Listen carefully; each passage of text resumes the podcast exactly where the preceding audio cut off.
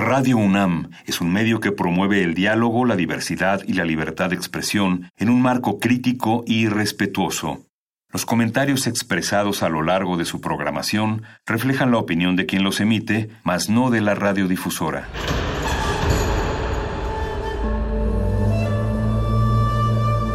Un templo para la apreciación del ser mediante el sonido. mediante el sonido. Para nosotros. El sol sale durante la noche. Nuestros gritos llevan la mesura del silencio. Y el descontento está lleno de baile y risas. A todo, incluso a nosotros, nos resistimos. La universidad Ustedes y nosotros somos Resistencia modulada.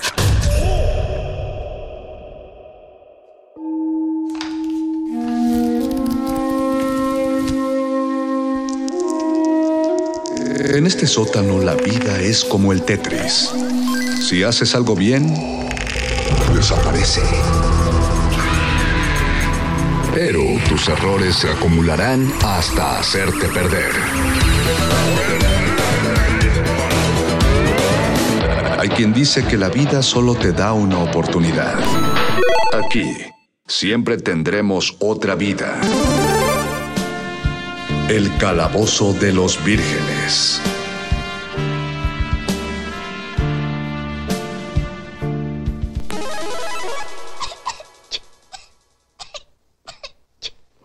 Ojalá sea grave.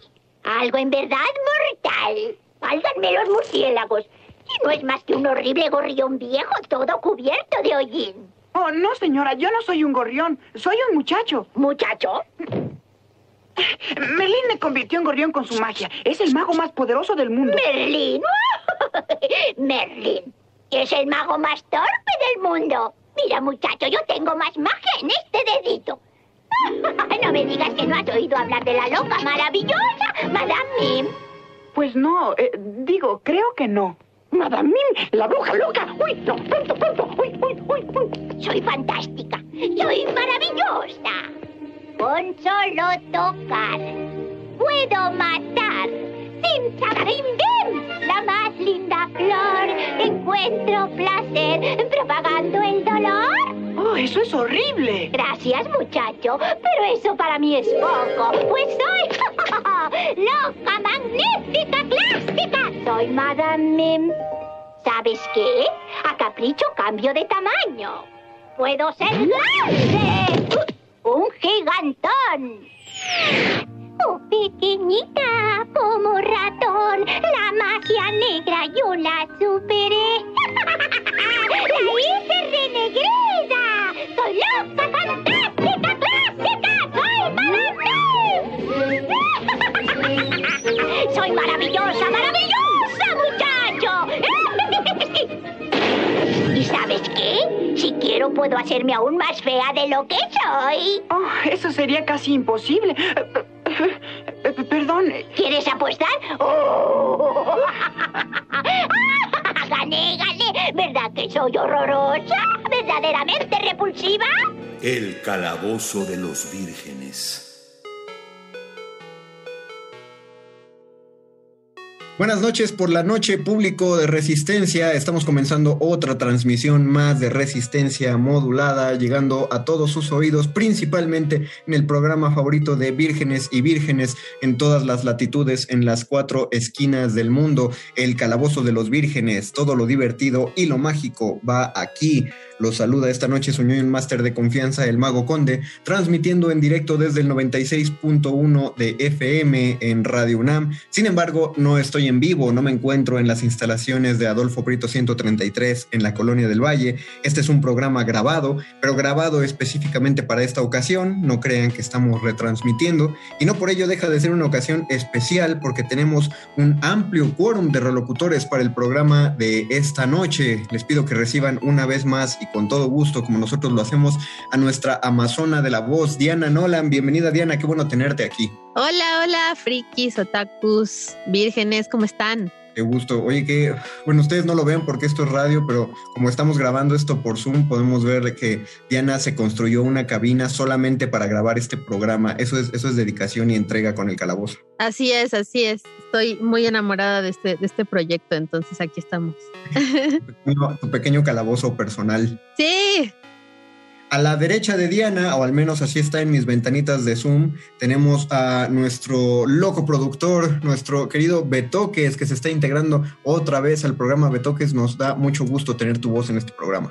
Hola, hola, el gusto es mío, querida audiencia, especies con energía que vamos a devorar a través de lo sonoro. Pero, pero no, no, no nos vamos a devorar, solamente vamos a escuchar. Tú con ese sombrero, tú ahora vas a ser el mago de la producción el hechicero de la producción. Eso está, está padre. ese es tu clase. va, me late, porque los programas están caros, los softwares son caros, entonces como que sí me gustaría hackearlos y absorber todo ese conocimiento sin tener que pasar tantas horas ni dólares. Me gusta, Conde. A la derecha de Beto que está nuestro de costumbre sanador sonoro, Paquito de Pablo. Bienvenido, Paco. Qué bueno estar aquí otra vez. No, no, hombre. Eh, gracias. Un, honor estar aquí en, esta pequeña sesión de Zoom, que, en realidad eh, estamos en Radio UNAM. Eh, esa es la, la, verdadera verdad. Y, y, me da mucho gusto estar aquí con ustedes y con ustedes allá afuera y aquí adentro, en todas partes, unidos a través del 96.1 de FM. Qué bonito, qué bonito y albricias para bienes, para todos, porque tenemos una voz que hace mucho no se escuchaba dentro del, calabozo de los vírgenes, hasta me trabo de la emoción de que esté aquí nuestro pangolín de la fuerza, eh, Víctor Adrián García, el café. Bienvenido, Víctor.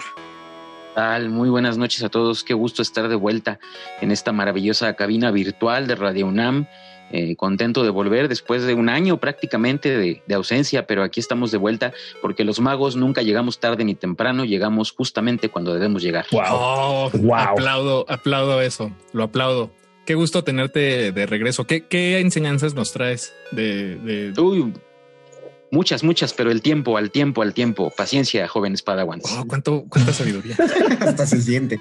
El día, el día de hoy, bueno, si escucharon nuestro programa, que curiosamente el programa que ustedes ya escucharon es justo el programa que está sonando en el momento que estamos grabando esto, fue nuestra primera parte del programa acerca de magia. Eh, no lo habíamos considerado que tuviera que llevar dos partes, pero se quedaron tantas cosas en, nuestra, en nuestros tinteros de la garganta la semana pasada que tuvimos que dedicarle una segunda parte, sobre todo porque ahora traemos más lore al respecto en, las opiniones de Diana, de Betoques y de Víctor para esta noche. Entonces, pues sí, eh, ya era necesario que esa segunda parte llegara más temprano que después. Eh, y por eso estamos repitiendo, bueno, no estamos repitiendo, estamos retomando el tema esta noche. Antes de, adentrarnos hacia las dudas, porque a Paquito le quedaron muchas dudas a propósito del de la magia la sesión pasada, vamos a hacer una, nuestra primera pausa musical. Digo, ustedes ya escucharon, eh, ya escuchamos una introducción de la que me parece el segundo mejor personaje mágico de Disney a mi parecer, casi el primero, pero, pero le voy a dejar decorosamente el segundo lugar que fue a Madame Mim. Y eso sí, sí tienen el mejor duelo de magia que yo he visto en, pues, en todo el cine, ahora sí que puedo decir. ¿eh? El duelo de Madame Mim contra Merlín. Uf, qué, qué duelazo. Es, es, una locura. O sea, ni, ninguna de las películas de Harry Potter le llega a los tobillos a ese encuentro mágico eh, lleno de transformaciones, eh, bueno, sobre todo de transformaciones. tiene todo.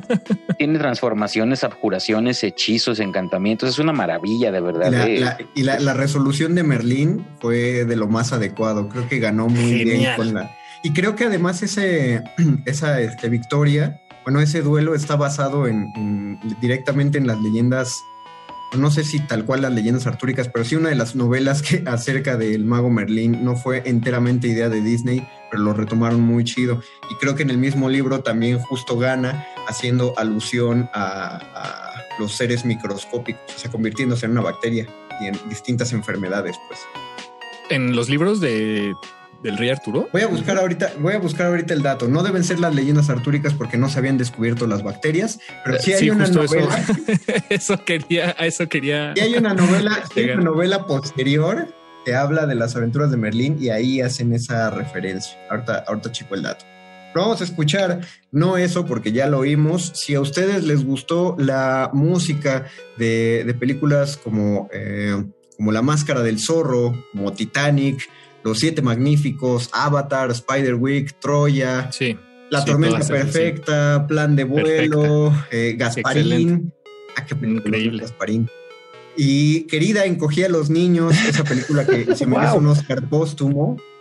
Pues entonces van a disfrutar el tema de la película Willow, una de las primeras de este tipo de alta fantasía que vimos en el cine, que ponían en el canal 5 ahí de mediodía, no, en el 7, a eso de mediodía, y en el 5 ya en la noche. Eh, si alguien no conoce Willow o si recuerdan Willow, pues escríbanlo. ¿En dónde se pueden contactar con nosotros? Paquito? Estamos leyendo sus comentarios en Twitter, arroba Rmodulada. Ahí nos encanta leerlos porque llegan rapidísimo, compactos y directo a nuestros dispositivos. Pero también estamos en Facebook como Resistencia Modulada y en Instagram, arroba Rmodulada. Ahí nos encuentran y pues sus, sus- todos sus comentarios son parte esencial de, de esta charla. ca- cabe decir que esa película, querido Mago Conde, es una película de Lucasfilm, producida por George Lucas. Claro, es, es cierto, es cierto. Y el guion también es de él. Wow, qué buen dato. Sí, La de entonces Willow. ahí también El guion de Willow es Sí. de George Lucas, sí. Órale. Wow. Eso sí, sí tengo que reconocer que está muy, definitivamente mucho mejor logrado el, el guion de Star Wars. que Fue anterior a este, pero se nota mucho su, su mano en la, en la unión de historias. Qué gran Dungeon Master debería ser eh, George Lucas. Uf. Pero creo que nunca lo fue. O lo sería Sí, yo tampoco creo que. No sé si sea buen Dungeon Master, ¿eh? No sé si ya se le subió la fama Igual y ahorita a ya la no. cabecita. No sería muy controlador como Dungeon Master, o sea, no sería, digamos, como excesivamente controlador de, de la narrativa. Pues, a lo mejor te- yo, yo le decía porque igual y, te- y plantea historias muy buenas, pero tienes razón, Eve Toques. A lo mejor es de esos que llaman Master con correa. Que lleva a los personajes por donde él quiere. Vam- Vamos a escuchar el tema de Willow y regresamos al Calabozo de los Vírgenes. Toda la magia va aquí. Ah, ¿cuál era el leitmotiv de, al decir magia? Toda la magia va aquí. El calabozo de los vírgenes.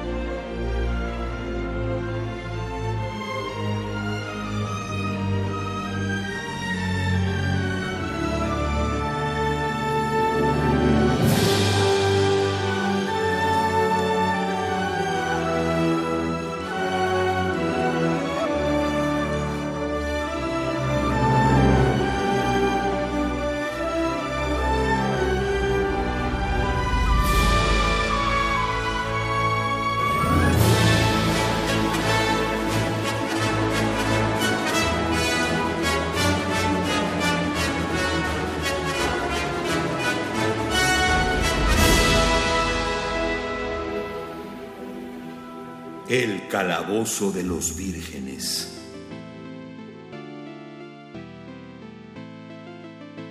Acabamos de escuchar el tema de Willow, compuesto por James Horner, eh, una de esas mini leyendas dentro de la composición cinematográfica. También hizo la música de Corazón Valiente y de Yumanji. O sea, dos. No puede ser. Sí, hasta. ¿Yumanji la antigua o la nueva? No, la antigua, no, la, la ahorita. La neta no la he visto. Yo, yo soy fan. No, Conde. Otra de las cosas que, para que me odien, me gustan las películas de Dwayne Johnson. me cae muy bien la roca, ¿qué puedo decir? Se me hace un tipazo. Sí, creo que eh, si hay que recomendar dos Instagram son el de el de la roca y el de Hugh Jackman. Hugh Jackman también se la pasa subiendo fotos de lo que come, de lo que come y de lo que canta. ¿Qué más quieres en un Instagram? Exacto.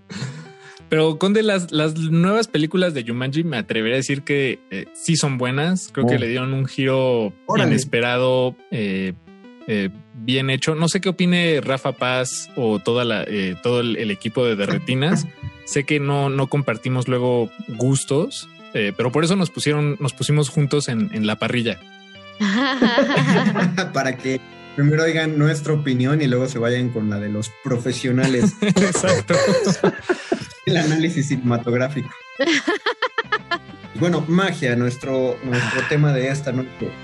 Eh, yo digo que está bueno iniciar esta plática, digo, de todas las cosas que se quedaron el martes pasado. Paquito, ¿cuáles de las primeras así eh, inquietudes que se te quedaron en la cabeza para que de tu de, de- de la chispa? Porque tienen que ustedes que saber que la, la- el, el germen de esta temática salió de la mente de Paquito de Pablo. Entonces, eh, pues, No, estaría bueno que soltaras la primera chispa. No, para que claro, con, gusto. Bueno, es que, es que todo, todo, todo fue a raíz de. Estaba ensayando aquel truco. No sé si podemos considerarlo como un truco de magia en el que pretendes que te zafas un dedo. Ilusionismo. Claro. Sí, Sí, sí lo es. Sí, ¿no? Y eh, ándale, es exactamente. Y, y bueno, estaba yo ahí eh, ensayando, pr- practicando el, el arte de, eh, eh, de, de- de removerme el dedo gordo de la mano. Me hizo pensar en, en este tema, que es un tema muy, que creo que puede ser muy apasionante, el tema de la magia y los trucos. Y para empezar esta charla, Conde, eh, Víctor al inicio de, esta emisión lanzó ahí un, eh, precisamente un par de términos que son con los que me quisiera, eh, que- con los que quisiera comenzar, que es la, la diferencia entre hechizo, encanto, es decir, eh, todas estas manifestaciones de, de- de la magia, eh, pues sé que hay ahí pueden parecerse entre sí, pero evidentemente hay una hay diferencias sustanciales y pues qui- quisiera empezar Claro. por ahí, por ejemplo, retomando el duelo de Madame Mim y Merlín, eh, pues hay unas hay encantos, hay transformaciones, eh, pero que, que, digamos, si viéramos ese duelo en, al estilo de una narración de un partido de fútbol, Víctor, ¿qué nos podrías decir? ¿En dónde? ¿En, en la pelea de Mim? Sí. Es decir, como las eh, hay hechizos y encantos, ¿cuál es la diferencia entre uno y el otro, por ejemplo, para empezar? Los hechizos, eh, aquí me puede corregir el mago conde, que es la autoridad en estos temas, pero el hechizo no tiene necesariamente, perdón, el hechizo tiene necesariamente una, una víctima, un receptor. El encantamiento no, el encantamiento puede ser crear o hacer mover cosas o transformar cosas o lo que fuera. Eh, la transformación, que también la vemos, que Madame Mim se convierte en una especie como de dragón raro, de pelo extraño. Eh, Merlín también se convierte y está la curación, que es el hecho de defenderse de otro tipo de magia. Eh, tenemos también, si mal no recuerdo, porque también se atacan, ¿no? Se avientan cosas. Es que eh, lo tengo un poco eh, oxidado el encuentro, porque tiene muchos años que vi la película, pero la recuerdo muy bien porque además le tengo mucho cariño al personaje de Madame Mim. Entonces, eh, me parece de mis eh, brujas eh, favoritas, posiblemente la mejor de todo Disney. Y eso es lo que tenemos en ese, en ese encuentro. Lo- creo que no hay necromancia, ¿verdad, perro? Eh, no, no, en este duelo en particular. Ah, lo que pasa es que es eh, Víctor me está llamando por mi apodo de la preparatoria. Sí, sí, sí. Y de la Ah, facultad. wow, me confundí. Antes de ser El mago. perro del mal Ah, me decían en, en la prepa. Antes de ser mago conde era el perrito del mal, Ah, pero wow. ese es un... Eso, bueno, rápido, es por una playera que usaba. Si se acuerdan de un video de Molotov, que el, el bajista traía una playera que se llamaba Perro del Sí. Mal, yo me compré una playera igual. Eh, solo lo, lo que dijo Víctor, todo es muy adecuado, Víctor, solo una, una una ligera corrección. Eh, lo que tú llamaste encantamiento, habría que llamarle conjuro, porque conjuro es la palabra que engloba eh, todo este, lo que lanza un mago, pues. Eh, lo, que, en inglés se llamaría un spell, que me encanta la palabra spell porque remite directamente al hecho de hablar, a deletrear. A deletrear, a pronunciar, porque eh, en el génesis de la creación mágica, la palabra es la magia más poderosa. Los primeros conjuros de la historia eh, se decía que eran el nombrar las cosas por lo que los, los sabios llamaban el nombre verdadero de las cosas. Los primeros magos, brujos, etcétera, conjuradores, pues, en general, de la historia eran, eh, tiene esto inicios religiosos, y eran aquellos que podían nombrar a los dioses por su nombre real. Mm. Es decir, los dioses tienen dos nombres dentro de este conocimiento, el nombre que le entregan a la humanidad para que se refieran a ellos en general y el nombre secreto, el que guardan para ellos. Los primeros chamanes, los primeros brujos de la historia conocían los nombres secretos de los dioses porque en el momento que tú pronuncias el nombre secreto de el dios, este te pone atención sabe que tienes poder sobre él y entonces por eso puedes, eh, puedes exigirle prácticamente la magia, a diferencia de la religión en el que solo pides el favor a un dios, en la magia le exiges o, lo dominas para que él haga tu voluntad. Por eso después se convirtió en un objetivo de la religión católica eliminarla. Pero, entonces siempre está atada la, magia o esa magia, pues, eh, con, con, una noción de dioses, deidades, es decir, como, como de ahí viene el poder o en algún momento se, separa de, sí, de, esta, de esta forma de entender de dónde vienen los poderes. Empezó como una cuestión eh, religiosa, ¿no? Porque era todo lo que se conocía en el mundo. Eh, pero no estamos hablando todavía de, del, dios eh, católico, el dios... Mm, ¿cómo, le ponían este? Víctor tiene un nombre, decirle a este dios. ¿Judío cristiano? Abramánico, Abramánico, no sé. Abrámico, eh, pero no, eso es otra cosa. Ah, ok, bueno, perdón. Eh, no, eran primero las. Es que los primeros dioses era tal cual la naturaleza. Sí. Entonces. Y, recordemos que, la magia se ha visto de formas diferentes en la historia de la humanidad. Incluso eh, de acuerdo con, casi casi con cada civilización, la magia tiene orígenes o fuentes diversas. Me refiero específicamente, aunque claro, todo está, eh, digamos, relacionado con el concepto de lo divino, pero no necesariamente con, con, el concepto de la deidad, porque recordemos que hay muchas culturas que eran eh, politeístas, por ejemplo, o que eran eh, naturalistas, cuya deidad era justamente la naturaleza, de tal suerte que seguramente en algún momento se consideró el fuego como una cosa eh, mágica. Es decir, eh, muchas veces, de acuerdo a, la cada mitología fundacional, a cada cosmovisión, pues la magia podía tener diferentes orígenes, diferentes usos y diferentes manifestaciones. Entonces, cuando, cuando se habla, ¿no? lo, que señala eh, el mago, acerca del Dios haciendo el favor, bueno, no debemos pensar en el Dios judío-cristiano que todos conocemos ahora, sino en una visión más amplia de la divinidad en tanto que las civilizaciones primitivas pues tenían una visión distinta de lo que era Dios o los dioses, ¿no? Y que el monoteísmo que actualmente eh, impera en el mundo pues es una creación sumamente reciente y además muy sincrética, ¿no? Que, es quizá la diferencia que hay entre, entre nuestra civilización y las anteriores, ¿no? Ahora, lo que, lo que pregunta Paquito eh, tiene el germen se acentuó cuando empezó a, divulgarse el, catolicismo y el cristianismo en el mundo, pero ya desde antes se empezaba a hacer esta, esta separación entre, entre lo que llamamos magia y ocultismo. Es decir, antes decirle magia era decirle religión. Entonces, lo podemos entender eh, como magia divina y magia eh, oscura, por así decirlo. Y eh, oscuro no significa como maligno todavía.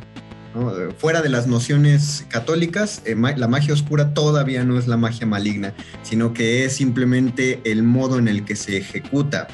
Eh, si pensamos en todos los ritos religiosos como ritos mágicos, las diferencias son pues son muy básicas. Un, rito mágico religioso se hace a plena luz del día, ¿no?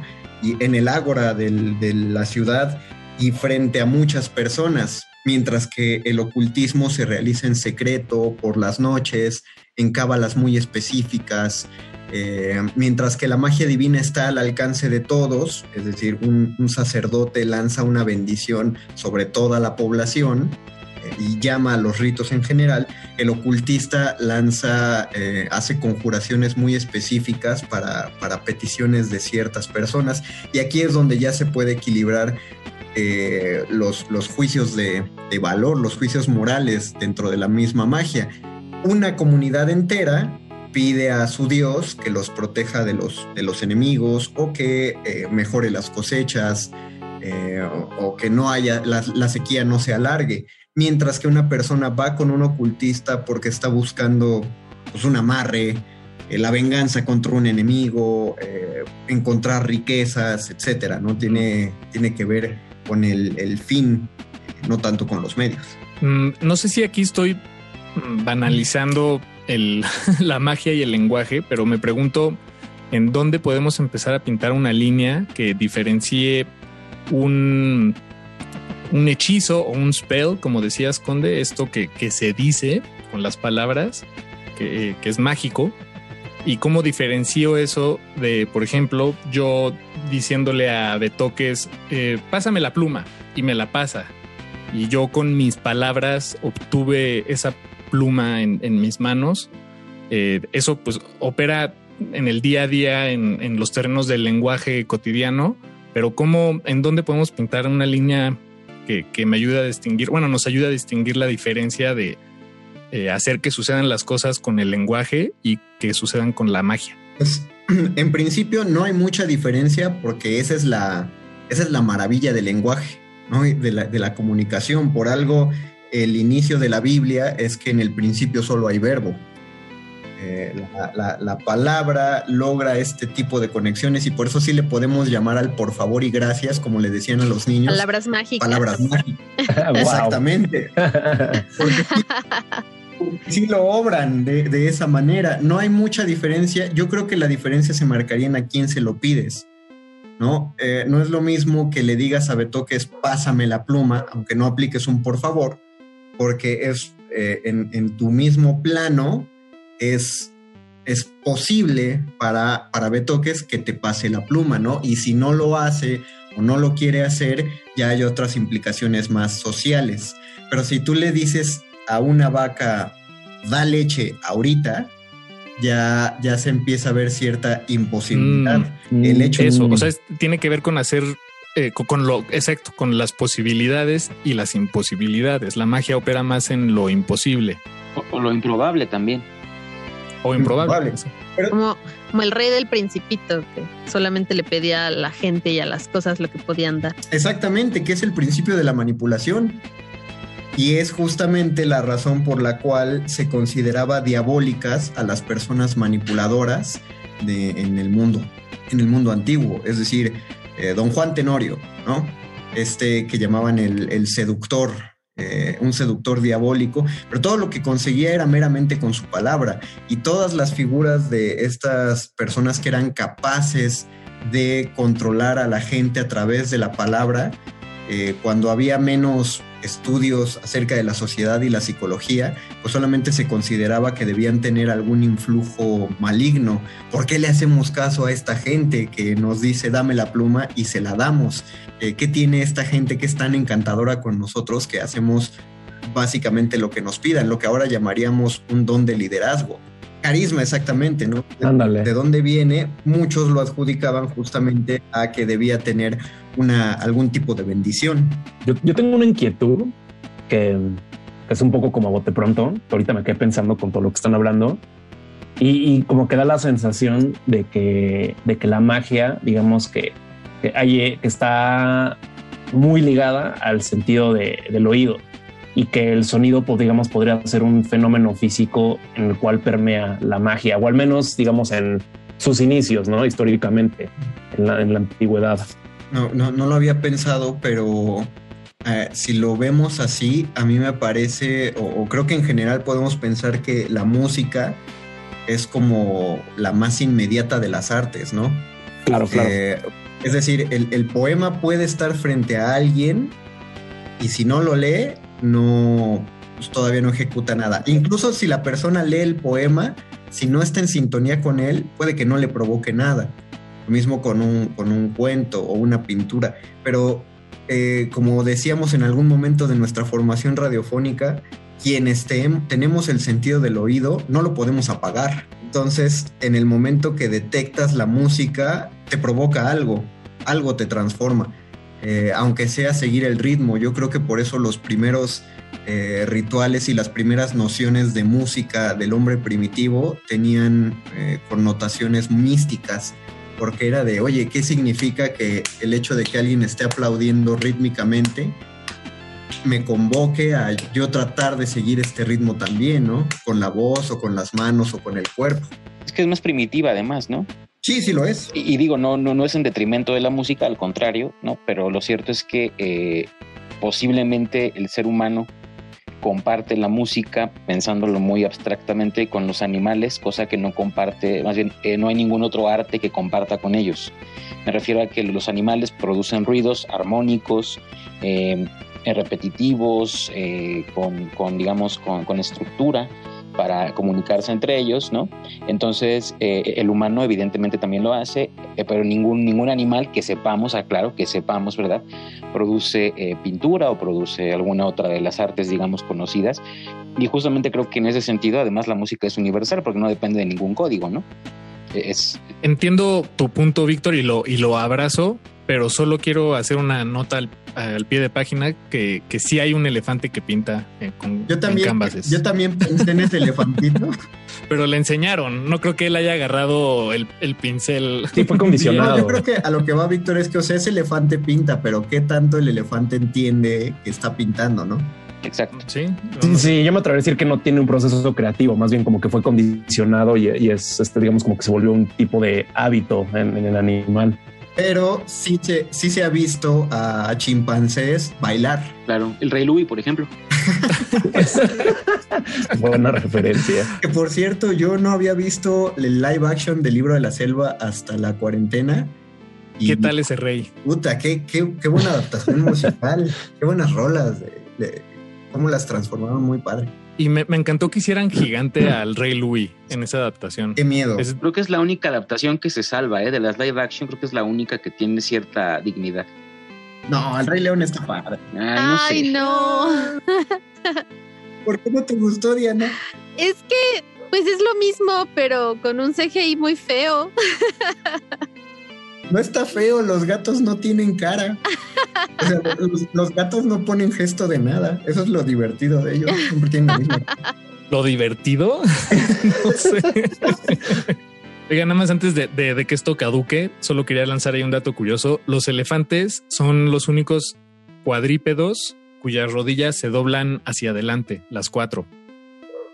Sí, es cierto. Los demás, las patas traseras se doblan hacia atrás, ¿verdad?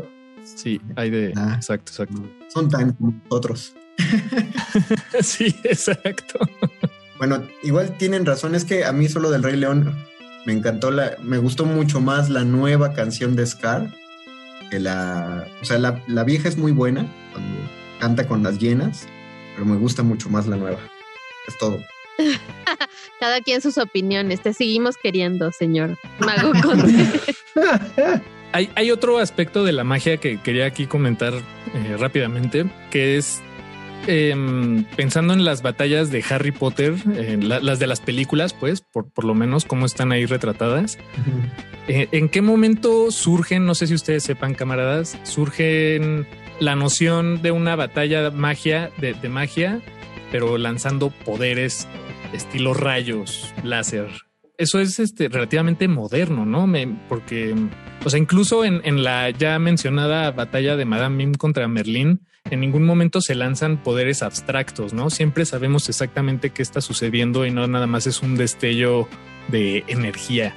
Y no sé si eso tenga que ver con una herencia tal vez de, de por un lado de Japón, ¿no? De, de cómo ellos siempre retratan la, la energía vital eh, como desde un Kamehameha hasta nada más un rayo de fuerza genérico. Eh, no sé si venga de ahí, no sé si tenga incluso relación, pero creo que no, no estoy yéndome muy lejos al, al pensar que, que esa magia como más deportiva este, es, es modernona. Ay, yo, yo abonaría a tu pregunta, Paquito. Eh, Víctor, en el, en el Señor de los Anillos, es, en el libro, está escrita la pelea entre Gandalf y Saruman, la primerita, la que sale en las películas. Sí, pero y es así como la retrata la película. Ahí sí es muy abstracto. No hay rayos tal cual, pero pues sí, uy, qué buenos catorrazos se dan esos viejitos. que de hecho, sí, eh, se sacuden. Me, parece que es mucho más eh, tradicional. Esto, esto tiene una, una, Pueden objetarlo todo lo que quieran, por supuesto, pero es, es mucho más eh, tradicional esa concepción de la magia que la concepción de la magia que tiene Harry Potter, que además, eh, de hecho, desde los libros, ¿no? Se habla de, los rayos, es decir, hay mucha especificación en cómo son los hechizos. Por ejemplo, cómo es el Spectro Patronum, cómo es el Expelliarmus, cómo es el Avada Kedavra, que es un rayo verde, ¿no? Eh, que tiene que ver, insisto, con las diferentes visiones que hay culturalmente eh, de la magia.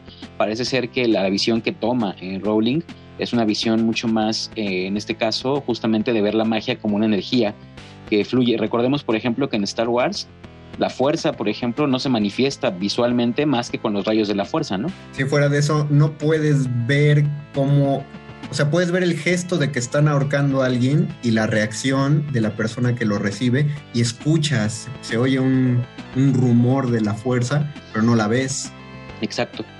Eh, qué, qué buena pregunta, Paco, porque pues no sé, y estoy igual que Víctor de que se puede objetar lo que se quiera. Probablemente fue a partir de, de, Rowling que, que, se, que se vuelve más cinematográfico, más deportivo este asunto. Bueno, en el mismo Willow que habíamos dicho, también hay un duelo de magia, pero se parece mucho a, al, al, duelo entre Gandalf y Saruman.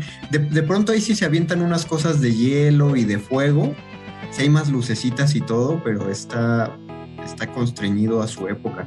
Pero fuera de eso no puedo, no puedo pensar que alguna descripción o algo, al menos no antes del siglo XX, en el que se hable de, de, duelos de magia de esta naturaleza, con rayos y bolas de fuego y todo esto. Por ejemplo, en la del aprendiz de mago de Mickey Mouse, no, no saca, o sea, en algún momento en el que está soñando y eso, no, no hay como rayos y como fuegos artificiales en, en su ilusión de magia cuando, o sea, cuando está como en esta parte de éxtasis que no se está dando cuenta de lo de la escoba.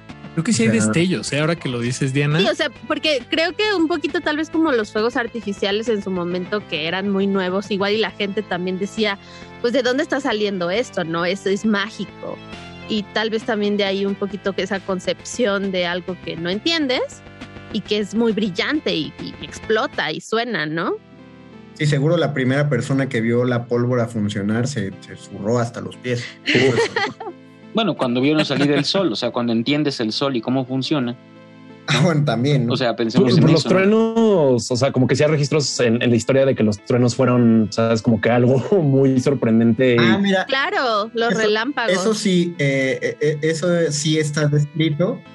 Eh, muy bien, Beto. Sí está descrito de magos que convocan relámpagos, pero la, la diferencia es muy sutil no lanzan el relámpago desde sus manos, sino que logran hacer que los relámpagos caigan del cielo, que es una ah, manifestación de la naturaleza. Creo que lo más cinematográfico que había en la antigüedad, en estos términos, era los magos o hechiceros que podían llamar a los elementos, que podían crear una ventisca fuerte o convocar una tormenta, o a las brujas particularmente se les juzgaba, y por juzgaba era de cuando ya la evidencia que mostraban en las cortes para quemar a las brujas eh, Salem y tiempos anteriores a Salem era que habían provocado granizo.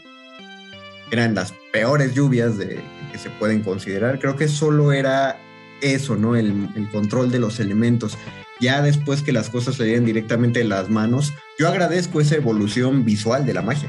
Y, y, también, por ejemplo, algo que se me ocurre es justamente Disney con el hada madrina, pues todo lo hace con su varita, ¿no? O sea, esta, Claro. esta, este elemento y, y toda la magia que hace con su varita, pues es muy, esta, esta diamantina, ¿no? Muy parecido al Pixie Dust. Sí, yo creo, yo creo que tu anotación creo que es bastante certera, Diana. Probablemente. Y campanita. Exacto, probablemente Disney la, ah, fue primero en la animación, en las caricaturas y con las de Disney, la, la aparición de, de este tipo de magia más, más visual, más brillante. Porque era necesario, ¿no? También eh, retratarla, o sea, que se vea. O sea, porque la, la, la, el hada madrina mueve la varita y ves como de su varita sale polvo brillante o estos Todo el brillos. tiempo. Y luego rodean lo que van a, a modificar o cambiar o a hacer aparecer. O sea, y de ahí viene como esta magia, ¿no? El rayo, la dirección. Sí, es cierto que quizá era esto que dices de envolver, es lo que mencionaba Paquito, que se vuelve necesario. Eh, la gente tiene que saber que esta varita tiene magia. Sobre todo tiene que saber que está siendo, eh, digamos, sujeto de la magia, ¿no? O objeto más bien. Claro, claro, son, si no solo ponemos al perro que flota y luego se convierte en cochero, no, necesitamos chispitas que carguen al perro y Sí. esas chispitas que lo envuelvan y con otro destello de chispitas se convierte en el cochero. Y el hada azul en Pinocho. Ay, sí, que- Que, que además eso en el mundo real de la magia, bueno, si, si se me- es decir, más bien en el mundo afuera de la pantalla de la magia, pues, digamos, el chiste es precisamente no verlo, ¿no? O ver, o sea, no. Bueno, tal vez estoy pensando más bien en la magia de trucos, de, Ah. de- eh, ilusionismo, es el término correcto. Eh, con- lo, lo que tú haces? Con- conmigo sí puedes decir trucos. Digo, si hay otros magos en la audiencia escuchando, seguramente se van a Perdón, ofender. no es, no es personal. No, no, no, por eso eh, Por eso corríjanme, por favor. Corríjanme, No, es que- corríjanme. Es que ju- justo con lo que estás diciendo es que yo, yo considero que no está mal decirles trucos, porque es como dice un gran mago español llamado Juan Tamariz, que dice, la magia no ¿Es tiene... el ciego? No, no, no, no, el, no, él es este, uno que parece bruja, eh, es- y Ah, está ya. muy loco, uno que toca un violín Sí. invisible. Eh, él Wow. dice, él dice, la magia no tiene trucos por el se- la sencilla razón de que todo el mundo sabe que sí los tiene. O sea, es, es muy curioso. Ahí tratas de esconderlo justamente porque la gente sabe, de alguna manera sabe que lo que está viendo no es real y por eso buscan encontrar el mecanismo. Lo que te sorprende en un truco de magia o en un acto de ilusionismo, si hay puristas en la audiencia, es que no, es que el público no se da cuenta cómo está ocurriendo lo que está ocurriendo. Y al no ver cómo está ocurriendo lo que pasa, pues lo único que te queda es creer. Ah, esa carta que se convirtió de roja a azul porque se convirtió y ya, punto. Porque no puedo explicar cómo lo hizo. Eh, pero sí entiendo, para mí es una gran frustración lo que dices, Paquito. O sea, cómo eh, a mí me encantaría que se viera de ese modo, ¿no? Que uno pasara, moviera la mano y cayeran esas chispitas y con esas chispitas Sí, claro. ocurriera, ¿no? Este, sería uh, 10 veces mucho más impresionante y probablemente al mismo tiempo sería 10 veces menos impresionante. Eso me recuerda a WandaVision. Oh, a ver, ¿por, por qué? ¿Por qué? En el acto de ilusionismo de, de visión con Wanda, en el capítulo 2, Ah. creo, están haciendo todo el acto y, y la gente pues ve a visión volar y dicen ¡Ah! y se espantan y entonces Wanda hace aparecer una cuerda Sí, para que vean así de ¡Ah! ¿Vieron el truco? ¡Ojojo! Qué, qué capitulazo, porque justamente la gente se saca de onda cuando ya eso sobrepasa los límites de lo posible. Y, y- y no les gusta, no aplauden hasta que tienen la idea de que pudo haber sido un truco, claro. Sí. Qué gran enseñanza. ¿no? Bueno, es, es como una. Creo, creo que ahí hay una metáfora. No, todavía no sé cuál, pero ahí está. No, no tengo, yo, yo también quiero volver a ver toda la serie para, para sacarle todo el, todo el jugo que solo uno le saca a una historia que ya sabe cómo acaba. Ay, Para, sí. para dejar, para dejar de estar pensando que fue Mephisto todo el tiempo. Oigan, cámaras, igual y antes, otra cosa que quería lanzar antes de, de terminar esta charla de, de esta noche era mm, eh, pu- pues ponernos a pensar en, en un duelo de magia entre magos de, de distintas narrativas. ¿Quién podría ganar? Estoy pensando en, eh, por ejemplo, Merlín contra Gandalf y no sé, lancen ahí tal vez si quieren un, par más, pero nada más como quisiera imaginar. Eh, Merlín me parece, la, verdad, muy poderoso. No, no sé eh, si Gandalf tenga chance de, de siquiera enfrentarlo. Me gusta, me gusta, me gusta tu planteamiento de duelo ficticio, Paco. Hay, hay, hay grupos de Facebook que hacen eso con superhéroes. Ah, ah sí, claro, claro. ¿Quién ganaría entre Batman con esta armadura y Iron Man con tal otra? Justo, es que hay que establecer esos límites porque la magia, eh, teóricamente, pues la magia que hace Merlín, la magia que hace Gandalf, la magia que en todo caso hace Dumbledore, por decir algo, eh, incluso la magia de Scarlet Witch, son magias con orígenes diferentes, por lo tanto, no habría una igualdad en realidad, porque no, no está en el mismo, eh, no, no solo el mismo universo, no, eso no tiene nada que ver, sino su magia no proviene de la misma eh, fuente. Ah, pero eh, haciendo, como impulsando un poquito este ejercicio, pensemos, por ejemplo, solo en las versiones de las películas. Es decir, porque Merlín tiene una carga de, de, pues de los libros y las leyendas artúricas, ¿no? Pero vamos a quitarle esa. Lo mismo que a Gandalf no le pondremos lo que está en los libros, sino solo lo que vimos en las películas solo basándonos en el Merlín de caricatura contra el Gandalf de la película, ¿cómo, cómo se desarrollaría? O de entrada, yo pienso que no tendrían, así para empezar, no tendrían motivo para pelearse, ¿no? Pero establezcamos que sí tienen un motivo para pelearse.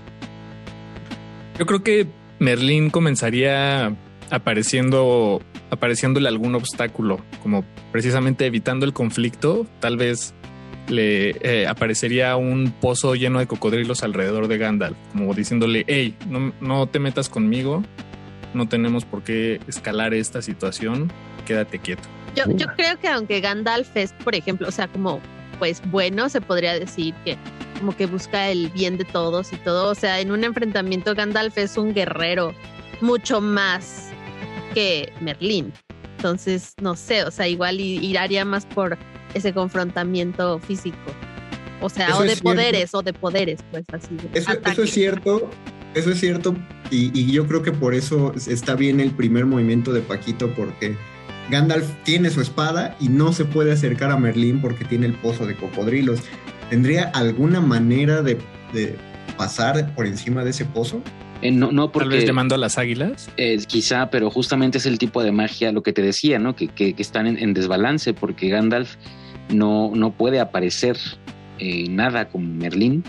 De hecho, la magia de Gandalf tiene otra, otras, otros usos, lo, vimos en las películas, olvídense de los libros, ¿no? Puede desencantar a Theoden, puede eh, conjurar luz para espantar al Balrog, pero no, puede crear materia como a lo mejor Merlín sí puede. Pero podría, por ejemplo, controlar a los cocodrilos. Eso sí, eso sí como para, no tanto para, eh, tanto para que le ayuden a pasar. que atacaran a Merlín. Ajá, que lo, ayuden a salir de ahí y luego eh, que, atacaran a Merlín los cocodrilos. Sí, tal vez en eh, si, fuera una partida como de tiradas, tendría más, más oportunidad Gandalf, porque si fuera un... Un Battle Royale. un, un Battle Royale, exacto.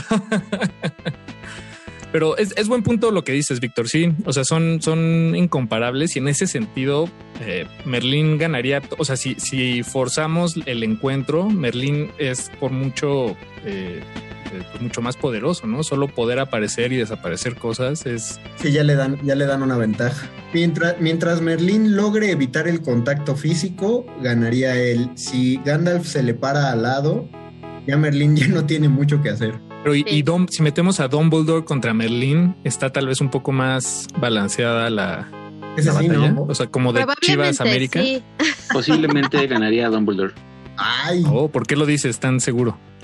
Eh, de entrada, porque eh, Dumbledore es, al menos como, como se entiende, ¿no? Eh, en el universo en el que está, justamente él puede hacer todo lo que hace Merlín y aparte se rige bajo leyes distintas en cuanto a la magia, ¿no? Y eso obviamente le permite hacer eh, más cosas que a Merlín. Mm. Bueno, y además, no sé, alguno de ellos sabemos si es más eh, viejo, más grande, más antiguo. creo, que, Merlín, es más Merlín es mucho más viejo. Para cuando, para cuando conoció al rey Arturo ya, ya se cargaba sus, su, siglo, dos siglos de edad. Sí, y Dumbledore solo tenía, según yo, 130 o algo así. Ah, no, pues apenas. Era un jovenzuelo. Muchacho. Bueno, creo que, creo que hemos eh, eh, soltado unos muy buenos puntos, tanto dentro de la ficción como dentro de los estudios que podríamos llamar más formales de la mística, tanto así que pues ya se nos, se nos acabó el tiempo, querida resistencia. Rápido. Vírgenes y vírgenes de todas las latitudes, sí, fue muy rápido, así es, por eso le llaman aire. Eh, con esto concluimos este programa. Agradecemos muchísimo que nos hayan sintonizado y pues esperamos escucharlos la próxima semana este mismo canal, esta misma hora. Los vamos a dejar con derretinas y si no les gusta no se apuren, hay todavía otro programa de resistencia molada después de derretinas. Denle chance a esta gente, por favor. Mientras tanto, yo agradezco a Diana por haber estado esta noche aquí. Muchas gracias, Betoques. Gracias a ustedes. Muchas gracias, Paquito. No, no, gracias a ustedes. Gracias, Víctor Buffet. Muchas gracias, eh, Mago Conde, Dungeon Master Oficial. Nos escuchamos en la próxima sesión del Calabozo de los Vírgenes. Hasta la próxima. Bye. Adiós.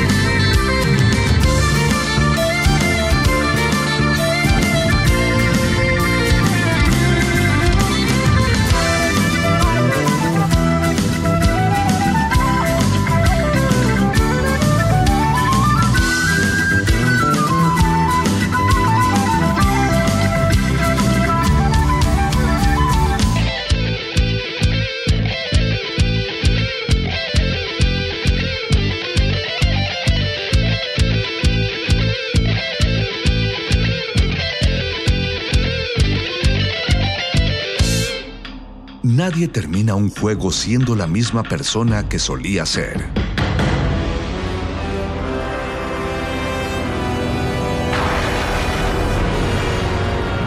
Seamos alguien más.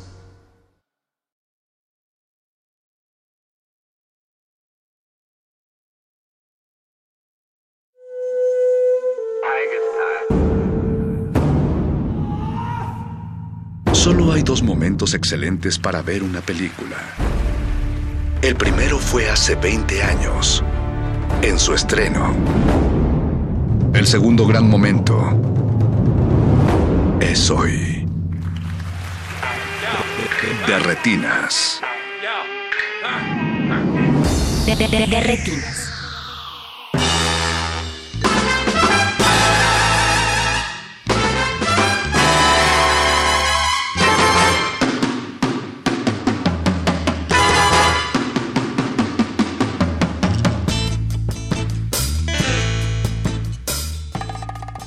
Noches y bienvenidos a De Retinas. Esta es su cabina cinematográfica.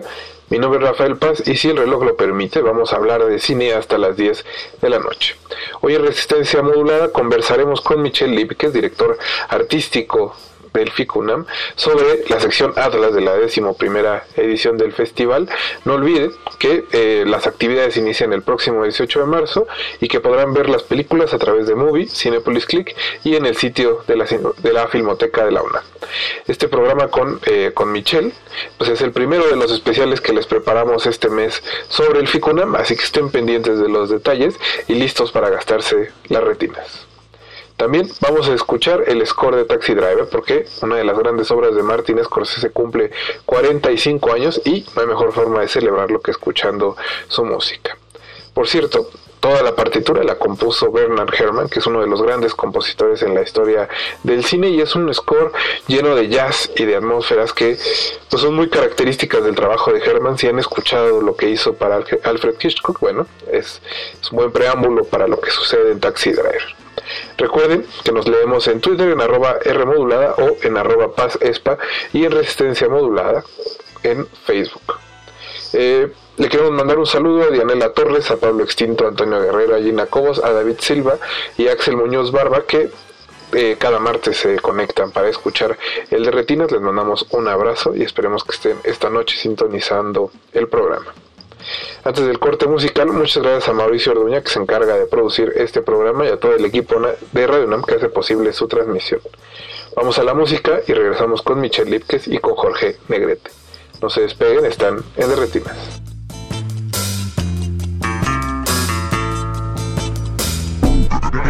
Derretinas.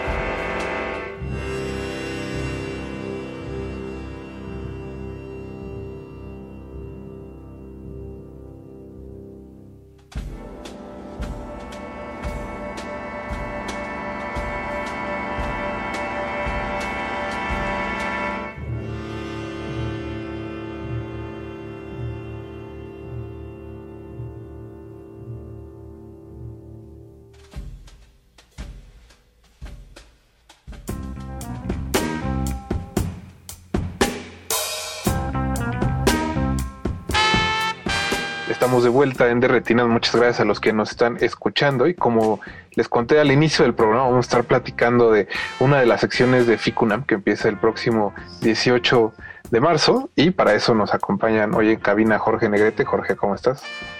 ¿Qué tal, Rafa? Buenas noches.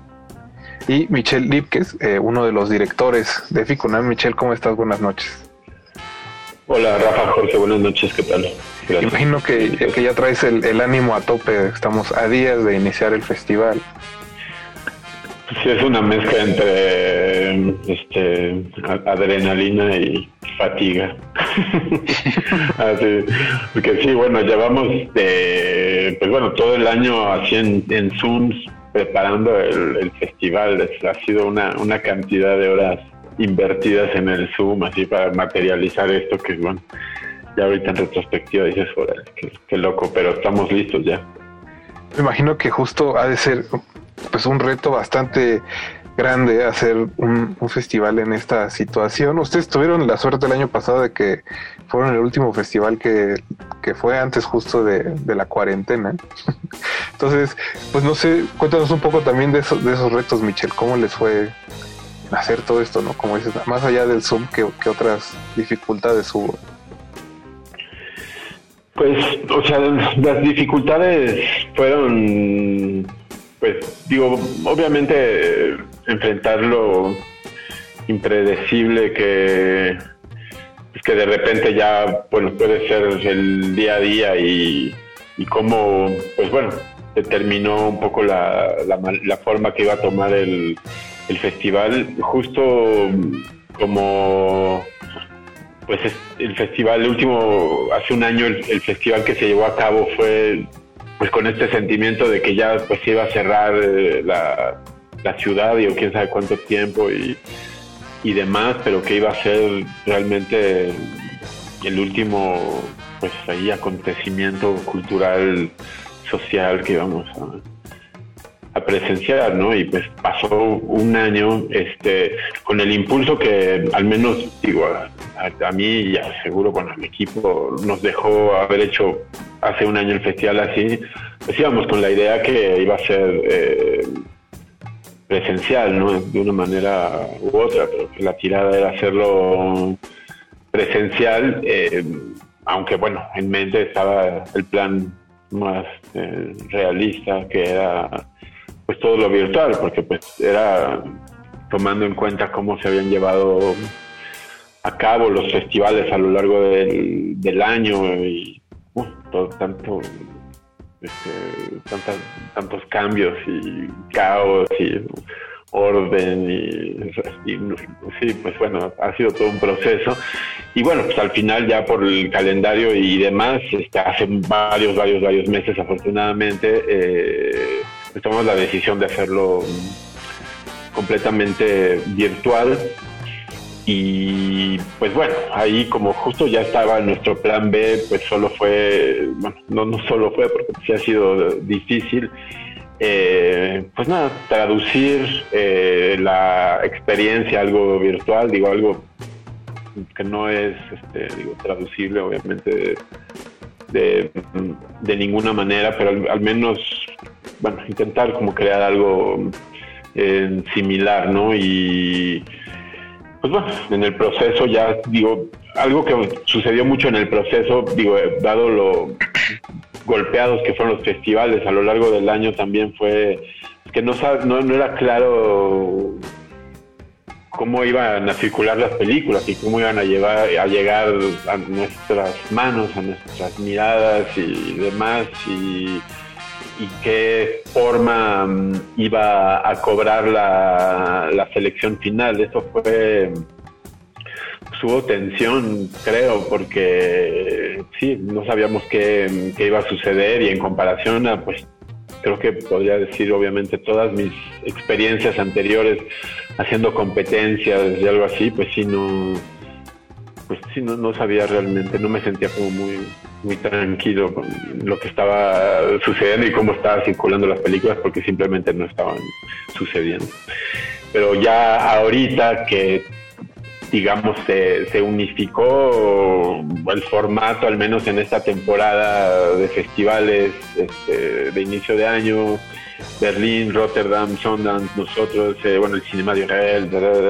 Eh, bueno, todos virtuales y, demás, y, hay un, y hubo un entendimiento, pues, de las cineastas, los cineastas, productoras, eh, agentes de ventas, que pues así iba a tener que ser en esta temporada y, bueno, afortunadamente hay una, una muy buena cosecha de películas recientes en la competencia, sobre todo creo que en Atlas ahora sí que ya no nos ya no nos rindió el presupuesto, pero este pero llegamos a tener obviamente una selección muy este, muy variada y, potente, ¿no? Justamente considerando que eh, obviamente muchas de las secciones que componen usualmente el festival pues tuvieron que verse un poco reducidas o tuvieron a lo mejor que agruparse en, en otros bloques de, programación. Eh, platícanos un poco, digamos, de los cambios que, que vinieron en una sección tan importante para el como Atlas, eh, particularmente como la presencia de talento mexicano en, en esta sección en particular. Pues sí, Atlas es eh, una sección que yo, comúnmente es un panorama muy, muy bueno, internacional, lo más abierto posible hacia el cine de, afuera. Siempre incluimos eh, una que otra producción nacional que pues, nos interesa, nos gusta, pero quizás no, no tiene cabida en la competencia, pero que bueno, la queremos eh, de cualquier manera proyectar. la estructura de FICUNAM es, muy sencilla, están las, las competencias, eh, las retrospectivas, Atlas, digo, los clásicos restaurados que en esta ocasión desafortunadamente no lo hicimos, pero pues tuvimos que, pues que apretar ahí un poco todas las, tuercas. Eh, pero, pero sí consideramos que queríamos evidentemente proyectar películas que, como Fauna de, Nicolás Pereda, que pues aquí en México, aparte de Morelia, en donde ganó, no me no me queda claro en dónde más pasó, pero pues dentro del andar y el quehacer de, de Nicolás Pérez es una película que nos, nos encanta y, bueno, y Nicolás tiene un historial con el con el festival importante aparte de eso, que bueno, que es mi primer, es mi, primer película de Nicolás Pereda, que es un programa en Ficunam, ¿no? Pero este mm, pero bueno, y después está también la, eh, la vocera de Luciana Kaplan, que esa película también estuvo, bueno, no sé, no sé si estuvo en Morelia, creo que estuvo en Guadalajara en Los Cabos. Sí, estuvo en, Guadalajara. Estuvo en otro festival. Y pues bueno, es el segundo largometraje de, Luciana Kaplan. Es eh, cine directo, eh, muy eh, bien ejecutado, una narración pues impecable que sigue a, a Marichuy en su vida, su militancia, dentro de una estética que, digo, más allá de la estética, más bien dentro de una forma cinematográfica que me pareció que era, bueno, un poco una estética heroica en cierto modo, eh, adaptada un poco a, ella y a esta forma de cine directo, me parece muy, muy interesante película. Y tenemos eh, dos em, cortometrajes también en nuestros programas de, la sección Atlas uno de ellos, no estoy ubicando, es la película de, Félix Blume, que es un cineasta y sonidista belga que vive mm, aquí en México, se llama Luces en el Desierto. La película estuvo en la competencia Tiger en el Festival de, de, de Rotterdam y es este, una una documentación experimental antropológica que como bueno mencioné que él es, sonidista es uno de los mejores este, sonidistas que existen, una persona muy, muy respetada ¿no? en todo el mundo del, del cine y bueno, utiliza esas herramientas que este, no solo domina, sino que este, las utiliza con mucha inspiración, pues justo para darnos este documental experimental antropológico. Y está también la, la película de Daniela a la Torre, el cortometraje de Daniela a la Torre, que hizo en conjunto con eh, Alexandra Delano Alonso, que se llama Fragmentos. Y pues también es algo así como una constatación experimental, subjetiva de pues la experiencia pandémica de las cineastas, ¿no? Es, creo, de las eh, pocas películas de la programación de, de Ficunam que abordan la, la temática. Hay realmente muy, muy pocas películas que lo abordan. Digo, eh, está bien porque también, bueno, este abre eh, el mundo hacia algo más allá de lo que estamos, eh, sin duda, bueno, viviendo nosotros día a día. No, y me parece que, eso es ah, que justo vamos a entrar a una época de festivales llenos de películas sobre la pandemia. Entonces creo que está bien que no esté saturada la, programación de eso.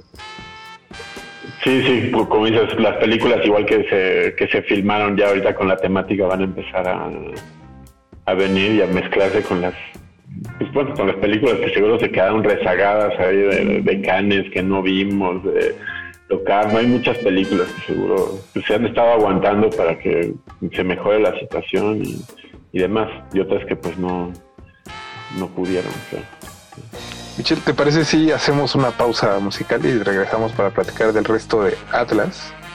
Ustedes no se despeguen, recuerden que nos pueden contactar en Twitter como arroba R y en Facebook como Resistencia Modular. No se despeguen, regresamos a Derretinas. Ya estamos de vuelta en su cabina cinematográfica. Estamos platicando con Michelle Lipkes sobre la sección Atlas de Ficunam que empieza el próximo 18 de marzo. Eh, Michelle, me parece que esta sección pasará por Cinepolis Click, ¿es correcto? Exacto. Eh, Atlas, competencia internacional, ahora México y competencia de cortometraje estudiantil iberoamericano aciertos, van por Cinepolis Click. Y habrá, digo, ¿habrá alguna dinámica con los visionados? Porque como bien dice, ya tenemos un año de festivales virtuales y como que cada uno tiene su propia forma de acercar las películas al público, entonces no sé si, eh, más bien, ¿cuál será la de ustedes?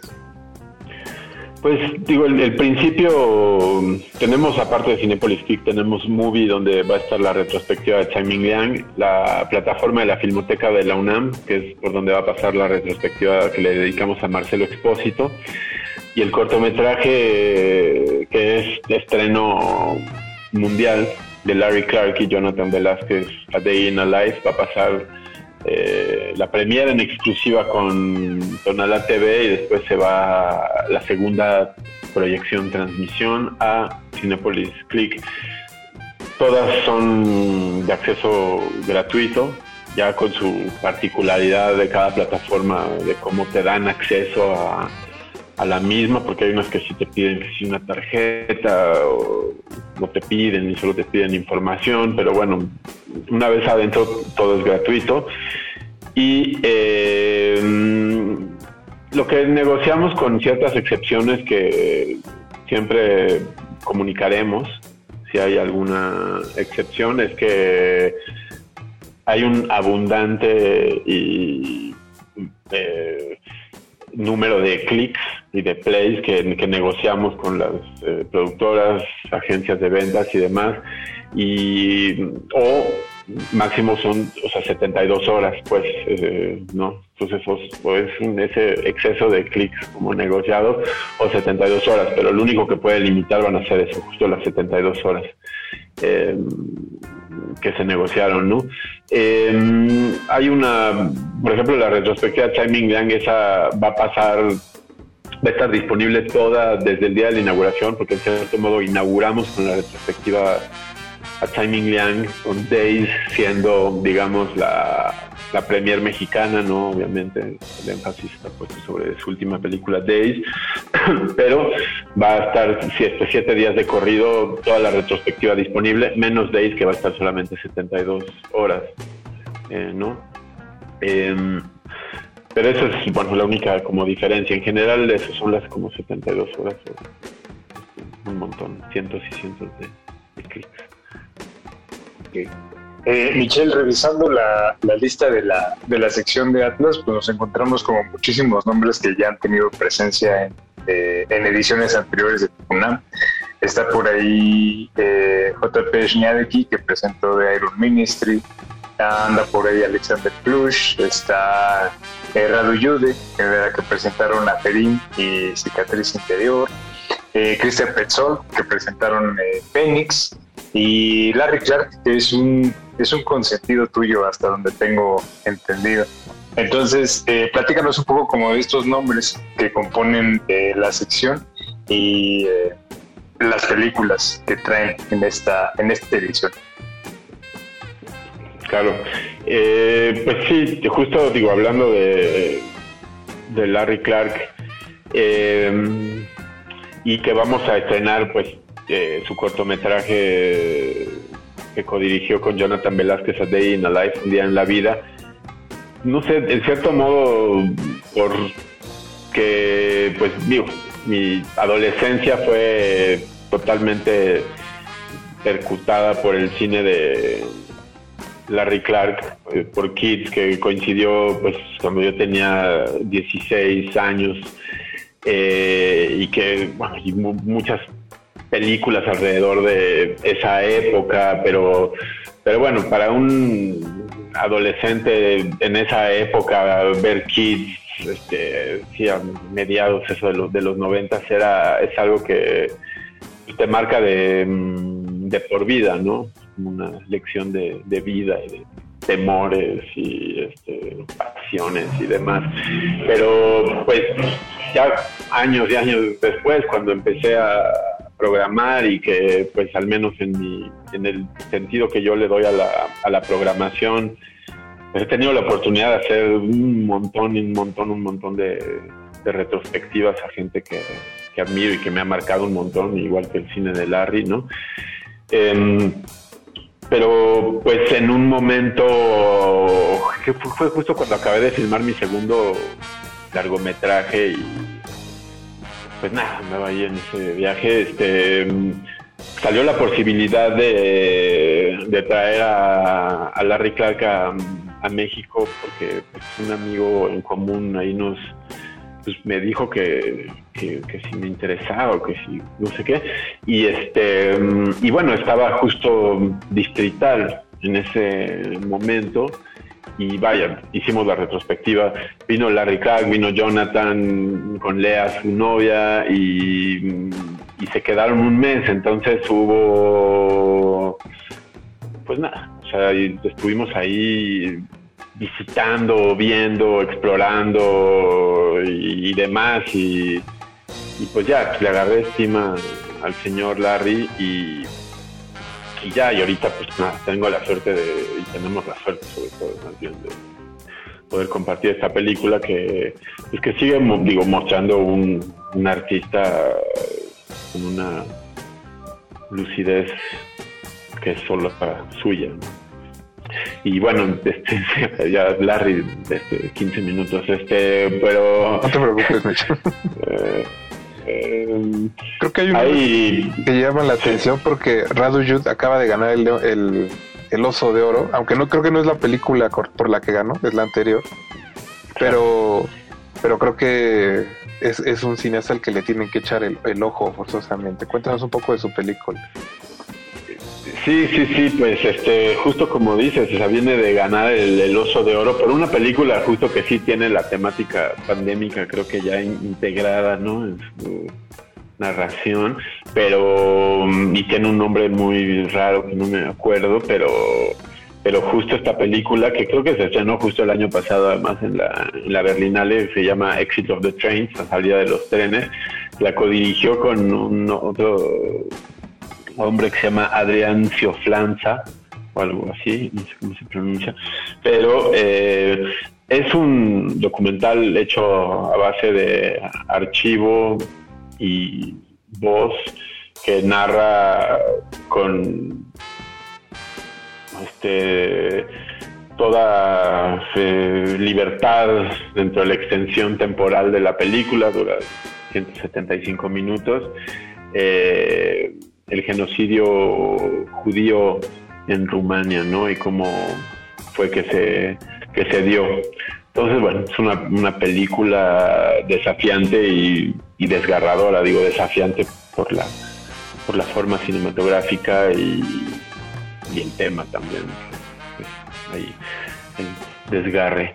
Em, pero, pero pues sí, es muy, es muy productivo. Que todavía me acuerdo que a mí cuando presenté Extraño pero Verdadero en, en Ficuna me tocó estar en la competencia con, con Radu Jude con La Pasada, que es una película de época hiper, eh, pues bueno, diseñada, producida, impecable, planos abiertos, eh, muy diferente de un cineasta muy ecléctico y sin límites. Y otro creo que, como decía Jorge, que llama inmediatamente la atención si, has, si han estado siguiendo la programación de Ficunam, pues es Christian Petzold de Undine, que si no me acuerdo, si no me equivoco, esta película también es de la edición pasada de Berlín, no de la reciente, del año pasado. Y eh, creo que eh, de los, al menos los, fans de Ficunam que conozco están expectantes por ver qué trae ahora Petzold. Sí, sí, Petzold, este, sí, justo, bueno, se estrenó hace un año en la, en la Berlinale, como Days también de, de Simon Liang y otras que tenemos aquí en el, en el menú. Pero, mm, pero bueno, Petzold es un, bueno, el, cineasta de un poco de su camada generacional, el más, eh, el más reconocido, el más, el más querido. Eh, es un cineasta que, bueno, muy clásico, digamos, eh, tan clásico que, bueno, no es que se tiene un estilo autoral que se impone de manera muy contundente, pero, pero su dramaturgia siempre es una fuerza cambiante de cierta manera y, en este caso se mete a, territorios a los que pues antes no se había metido, no había explorado, ¿no? Este, el mito de Ondina, una historia llena de una sensualidad bastante particular, condicionada por el contexto cultural. Eh, es para mí una de las películas más únicas de, Christian Petzold, ¿no? Y eh, bueno, lo bueno de, aparte de la proyección de esta película, que fue, digo, es todo un logro porque estuvimos, creo que, insistiendo tanto, tanto, tanto, tanto, tanto con él que hasta el final lo logramos y es tener una clase magistral eh, con él, ¿no? Eh, debe estar moderada por la persona que, dirige el Instituto Goethe en Guadalajara. Y pues nada, era algo, que realmente deseaba hacer y fue un esfuerzo de, muchísima necesidad en conjunto y ya lo, logramos.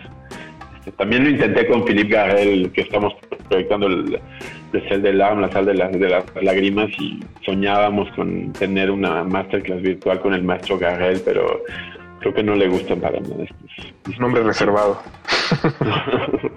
eh, Michelle, ¿te parece si vamos a, otro corte y regresamos para seguir platicando del Ficunam? Va. Ustedes no se despeguen, están en Derretinas. Derretinas. Ya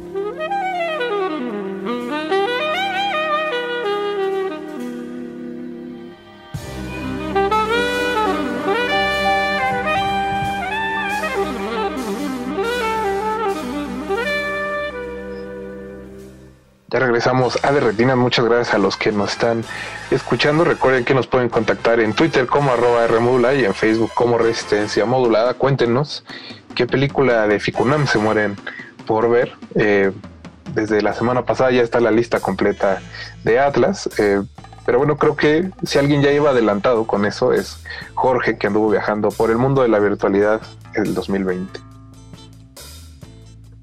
Eh, pues justamente creo que mm, entre varios de los títulos que componen la, sección, eh, hay uno que tuvo como mucha resonancia en, el ámbito festivalero, se estrenó en el Festival de, Cine de Nueva York, eh, que es este documental, El Socialist Smile, que es dirigido por John Gianvito, John Gianvito y que este, es sobre la sobre la autora este, y activista Helen Keller, que tenía, este, que tenía discapacidad visual y, auditiva.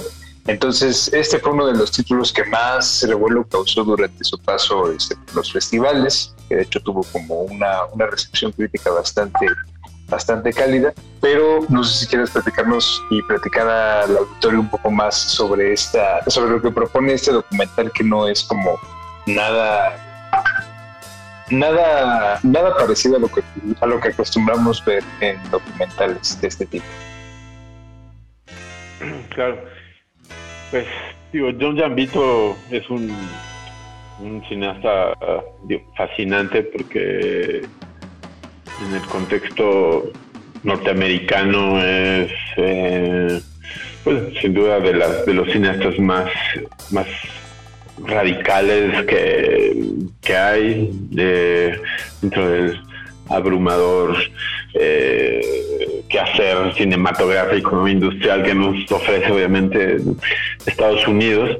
Pero y bueno tiene una trayectoria muy amplia no ha hecho creo que sus primeras películas eran más como ficciones que se medio tarkovskianas eh, Después hizo esta película que es su, bueno, su película la más conocida, creo, al menos así yo lo, conocí en la época del FICO, que tuve la, posibilidad de proyectarla, que se llama Profit Motive and the Whispering Wind, que es una película, eh, nada, una, una de las películas más este, minimalistas y emotivas que se pueden ver, digamos, ¿no?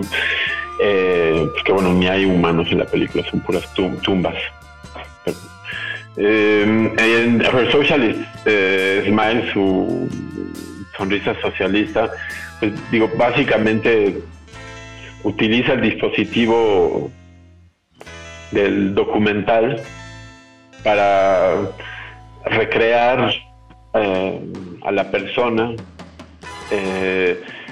pero con solamente digamos que con el sistema de la ficción que lo lleva a crear un tono que es el de, pues bueno, sí, un documental experimental que recrea a una mujer que existió, Susan Keller, pero de la cual pues no existe el material que propone la, la película, pero que el sentido humano, eh, filosófico, cinematográfico que le atribuye John Jambito a esta mujer, eh, guía pues, la forma que cobra el, personaje, pero, eh, pero eso, ¿no? Es como, bueno, simplemente una, pues sería definido como que un, como un falso documental, algo así, pero sería como, digo, banalizar un poco realmente el dispositivo de, de John Jambito, que es, que es más eh, elaborado, digamos, que, el de un simple como falso documental de cine directo, porque aquí realmente hay, hay una necesidad eh, muy, muy muy vital, pero muy, muy racional, eh, filosófica, diría yo, que, guía la necesidad de darle esta forma cinematográfica a esta, a esta mujer, ¿no? Y pues no, no utiliza obviamente el lenguaje del documental directo no para, para hacer esto eh, sino que tiene un dispositivo sí, mucho más elaborado mucho más este, sofisticado más exigente también hacia pues bueno el espectador es una película bueno sí muy muy desconcertante, pero bueno, muy consecuente eh,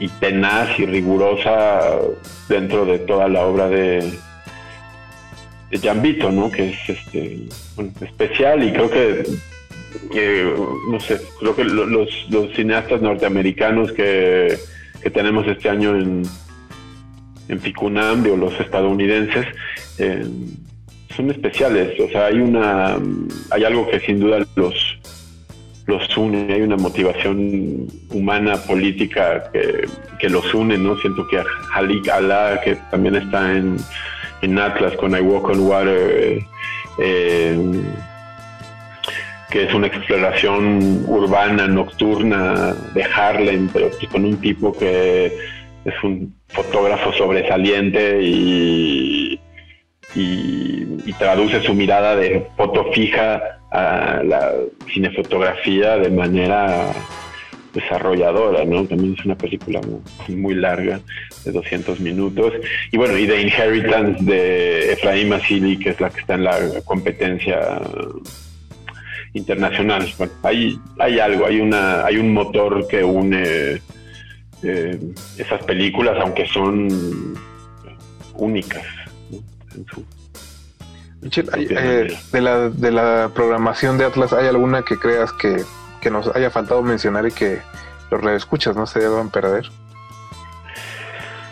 Pues. Mm, mm, mm, este, este, este. No, tenemos a nuestro usual suspect Lav Díaz que eh, hizo pues, también una película muy muy especial, hay una errancia cinematográfica de época muy dolorosa, diría yo. Eh, se tiene algo compartido con una película de, de Lav Díaz que creo que es mi favorita, es eh, Death the Land of Encantos, que es una película de hace unos 15 años, algo así. Eh, esta película está buenísima. Eh, Río Turbio de Tatiana Mazú es también una película que simplemente no, no me puedo quitar de la cabeza. Eh, es un documental experimental que utiliza múltiples formatos narrativos para narrar la historia de una mina en Argentina y, la historia olvidada, marginada, como de, las, de las mujeres que fueron fundamentales pues dentro de la existencia y el quehacer de esta mina, que donde predominaban los hombres trabajadores de las minas, ¿no? Em, Tatiana Mazú hay que buscarle, pero va a tener un, bueno, aparte de su interacción como directora que está en la competencia internacional, van a haber más actividades por ahí con ella, entonces hay que estar ahí. Este, Atentos. No, perdón, no está en la competencia internacional que estoy diciendo, estoy en, está en Atlas, me, confundí, perdón. este, pero hay algo con ella, sí. Em, y luego, bueno, eh, está, creo que es la primera vez que se proyecta en Ficunam, si no me equivoco, es una película de Sharunas Bartas. Eh, Sharunas Bartas hace parte, también de un mundo de, de cineastas fascinantes de Europa del Este, de liderado supongo por Belatar, eh, pero por ahí le sigue Sharunas Bartas, que en sus primeras películas como The Corridor o Three Days, eh, nada, era de los cineastas más sorprendentes y sobresalientes en su momento, ha continuado, es muy productivo, ha cambiado de estilo, se ha convertido en un cineasta más como de pues de, humanos, ¿no? De, cuerpos más que de espacios, porque antes su cine estaba muy marcado, digamos, por una cierta distancia, como a veces este es el cine de, bueno, de Belatar, el cine de, Europa del Este, y este como Fred Kelleman también, el, fotógrafo y que también es director de, el fotógrafo de Belatar y que también es director de cine. pero bueno, Sharunas Bartas hizo una película que se lleva a cabo en la Segunda Guerra Mundial en Lituania. Es la primera vez que se mete en esos territorios históricos y es una, una película única y especial como de este pues cineasta que viene de este pues mm, esta generación de cineastas, ¿no? Él es creo que más, más joven que, que Belatar, Michelle, antes de, de, ahora sí que de terminar el programa, yo también quería preguntarte, porque imagino que para los radioescuchas es un cineasta poco conocido, sobre la retrospectiva de Marcelo Expósito, que nos cuentes un poco sobre él y qué los llevó a seleccionar su obra, porque creo que sí, este, sí, pues para la mayoría del público es, es alguien que, que no suena mucho. Sí, claro. Yo lo, descubrí este año. Eh, estaba, estábamos trabajando en la retrospectiva de Chiming Liang, en todas las demás secciones, digo, hace varios, varios, varios meses. Y, eh, y pues estaba pues, pensando que sin duda había que encontrar una segunda retrospectiva, pero que, pues, que se ligara digo, de manera orgánica con, con algo, alguien, ¿no? Y eh, eh, de la UNAM, en, cierto modo, porque pues la, UNAM eh, pues es un mundo de, posibilidades y salió del MUAC a través de Virginia Roy y Cuauhtémoc Medina que estaban están preparando una exposición dedicada a Marcelo Expósito cuando se pueda acceder al museo.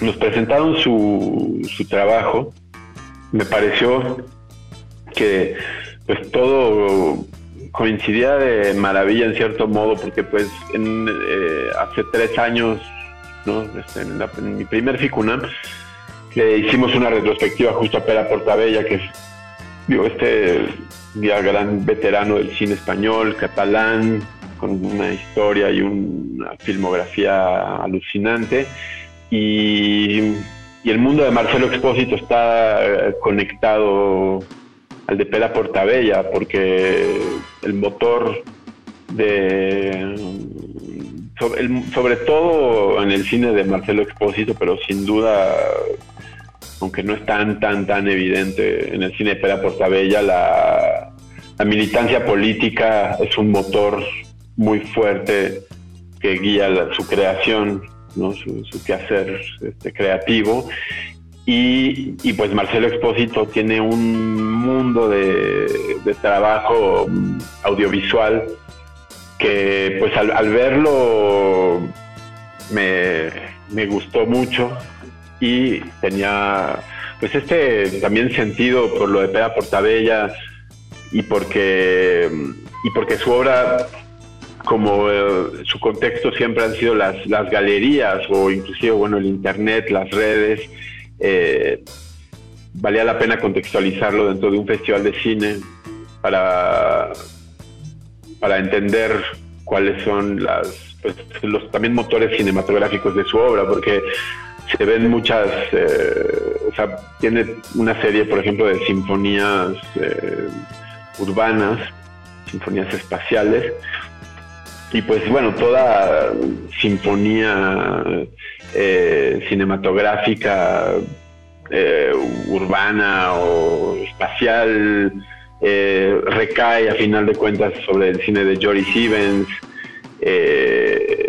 la mezcla entre eso y por ejemplo también el cine de Tigabertos, que también es una influencia dentro del cine de Marcelo Expósito, eh, el título mismo de la retrospectiva que es este la imaginación radical hace un poco alusión al, cine de, de Fassbinder, eh, porque hay unos escritos de Fassbinder que se llaman La anarquía de la imaginación. Y pues bueno, queremos un poco comprender eso, eh, que que, cómo influye el cine dentro del, quehacer artístico de Marcelo Expósito, que va mucho más allá del cine. ¿no? Perfecto, Michelle, pues eh, te agradezco que hayas venido con nosotros esta noche. Mucha suerte en el festival. Muchas gracias a ustedes. Ahí, ahí, ahí nos vemos ya en, en breve. Pues al menos en la pantalla de la computadora. Jorge, también eh, buenas noches. Gracias por estar acá. Gracias, Rafa. Buenas noches. Buenas noches, Michelle. Muchas gracias. Muchas gracias. Jorge Nosotros nos vamos a despedir. Gracias, Michelle. Nos vamos a despedir. Eh, muchas gracias a Mauricio Orduña, que se encargó de producir este programa, y a todo el equipo de Radio UNAM que hace posible su transmisión. Recuerden que nos escuchamos el próximo martes para seguir hablando de FICUNAM en Derretinas. Hasta luego. De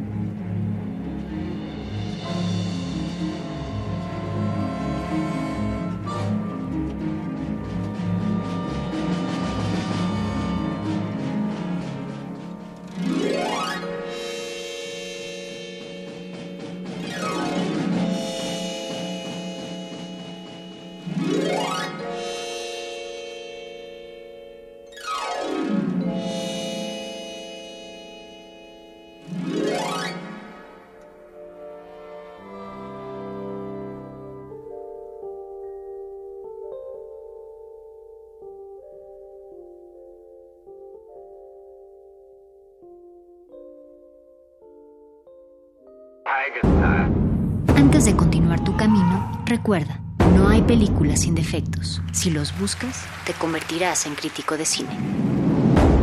De retinas.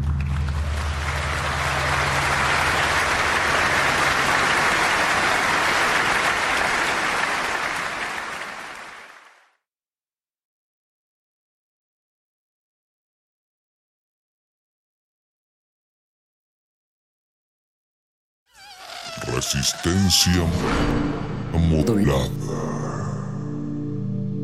Buenas tardes, queridos amigos radioescuchas de La Voz de la Calle. Nosotros nos encontramos aquí. Es un proyecto que se llama Nosotros Reciclamos. Es un proyecto artístico, social, cultural en reinserción social para toda la gente en cuestión de calle. Hoy te voy a contar en este día lo que nosotros hacemos con este con estas cosas que la gente tira, como es una botella, nosotros nos dedicamos a hacer una pues una bonita lámpara para todas aquellas personas que quieren conocer, que vean que lo que se tira se puede reciclar y hacer algo nuevo.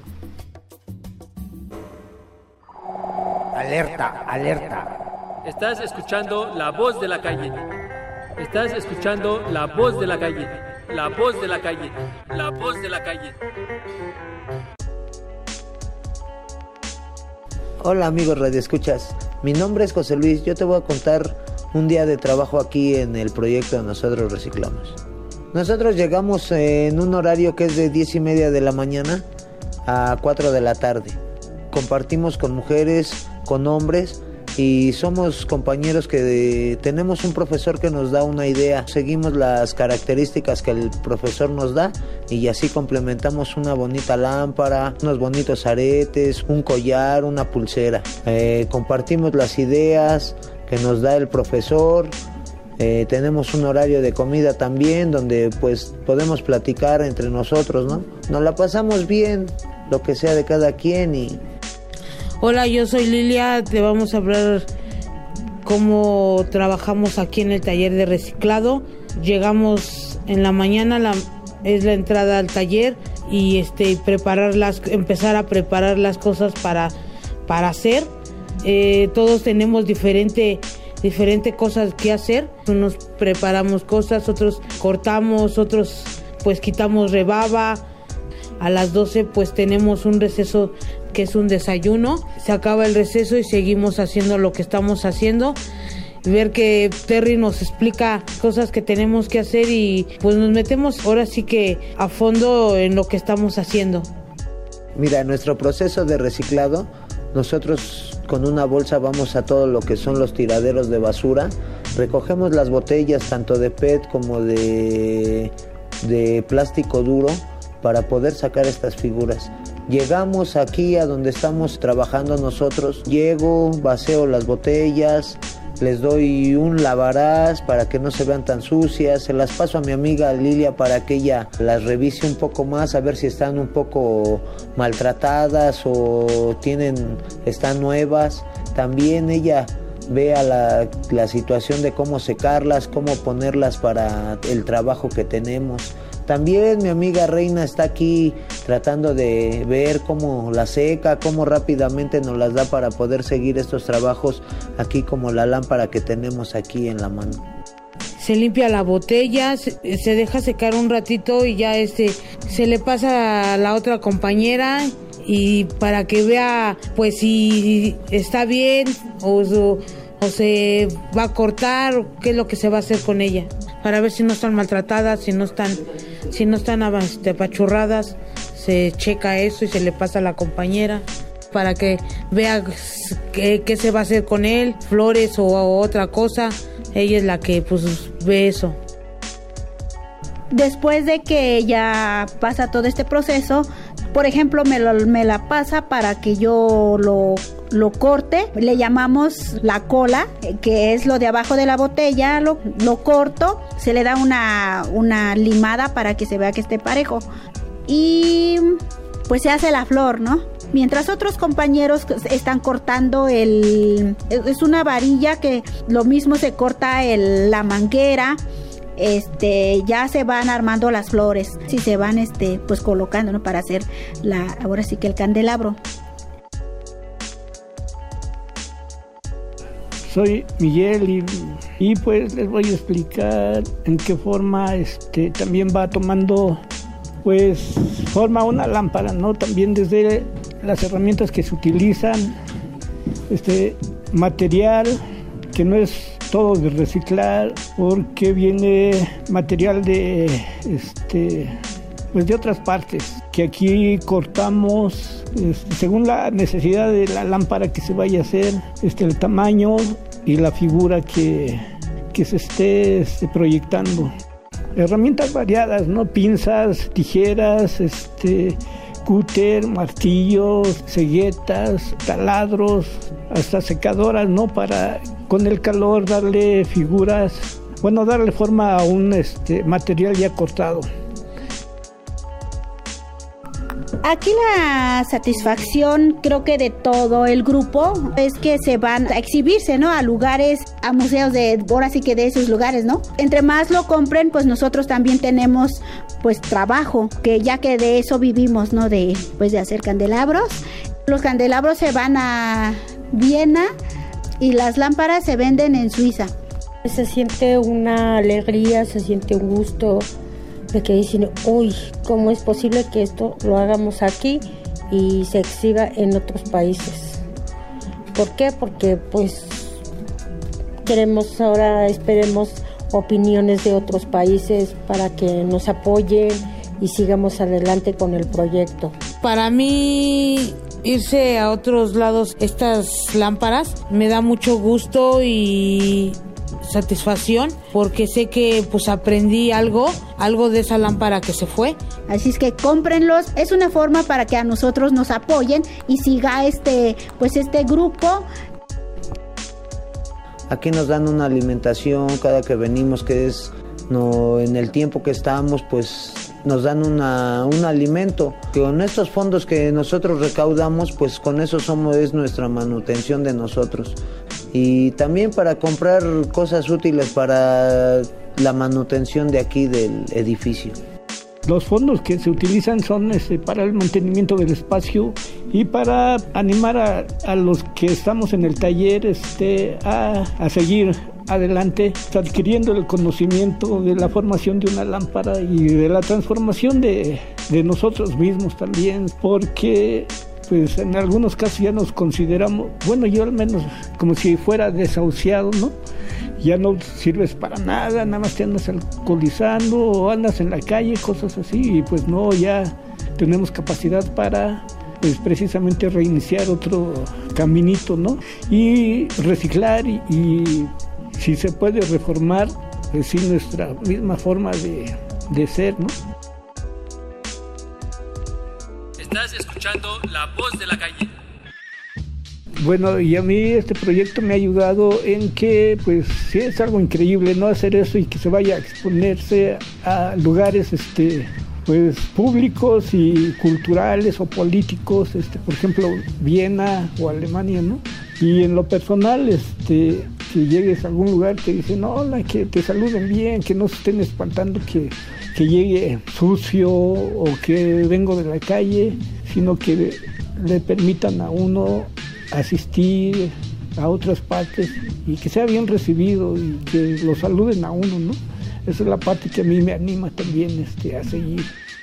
Bien nombrar o mal nombrar mis ideas, ¿no? Reciclarlas, las que no me han servido, pues volverlas a utilizar por medio de algunas artesanías que nos están enseñando, por medio de material de desecho, botellas de, refresco de, de PET, y pues la idea al final de cuentas es este, reinsertarnos en una vida útil por medio de reciclar este, ese material y cómo las nos sirven a, a cada quien.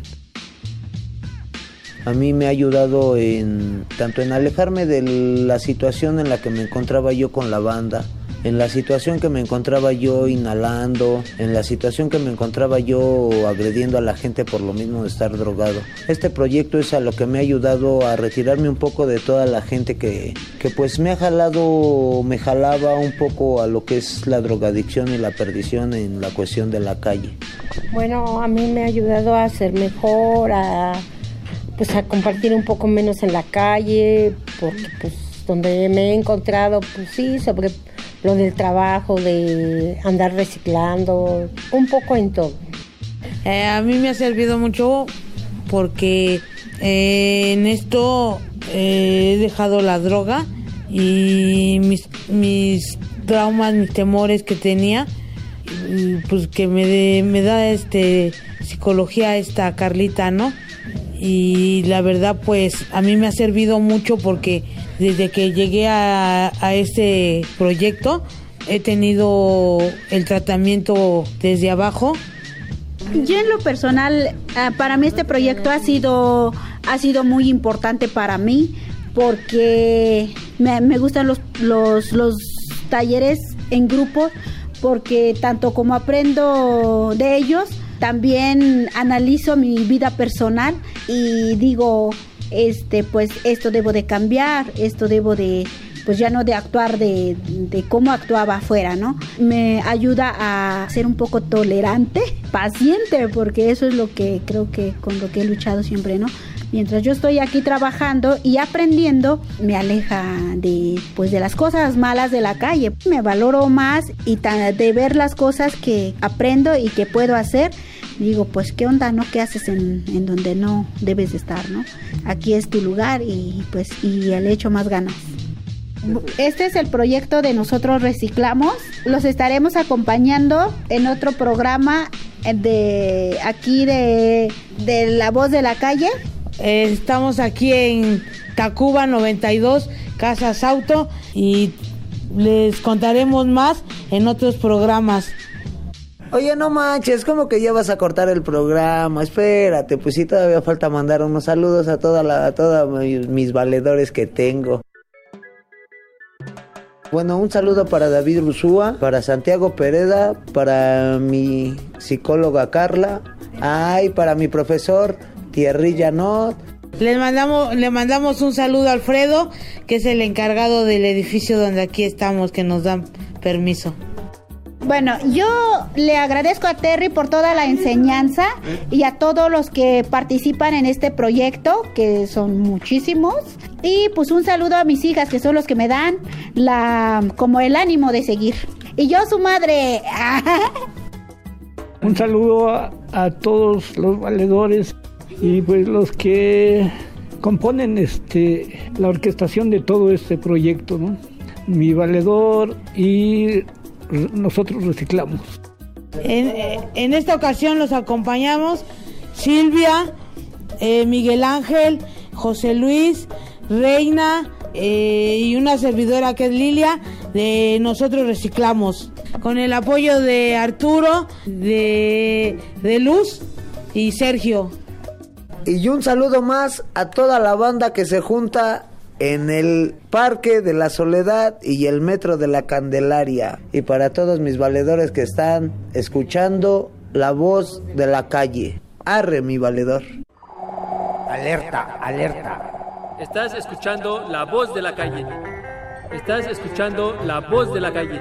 La voz de la calle. La voz de la calle.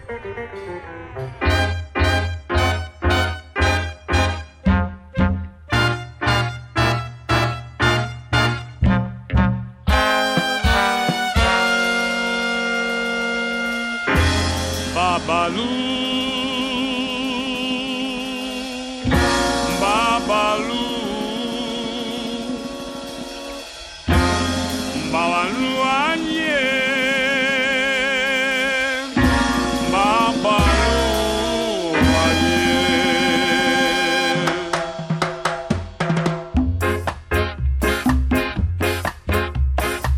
Ya está empezando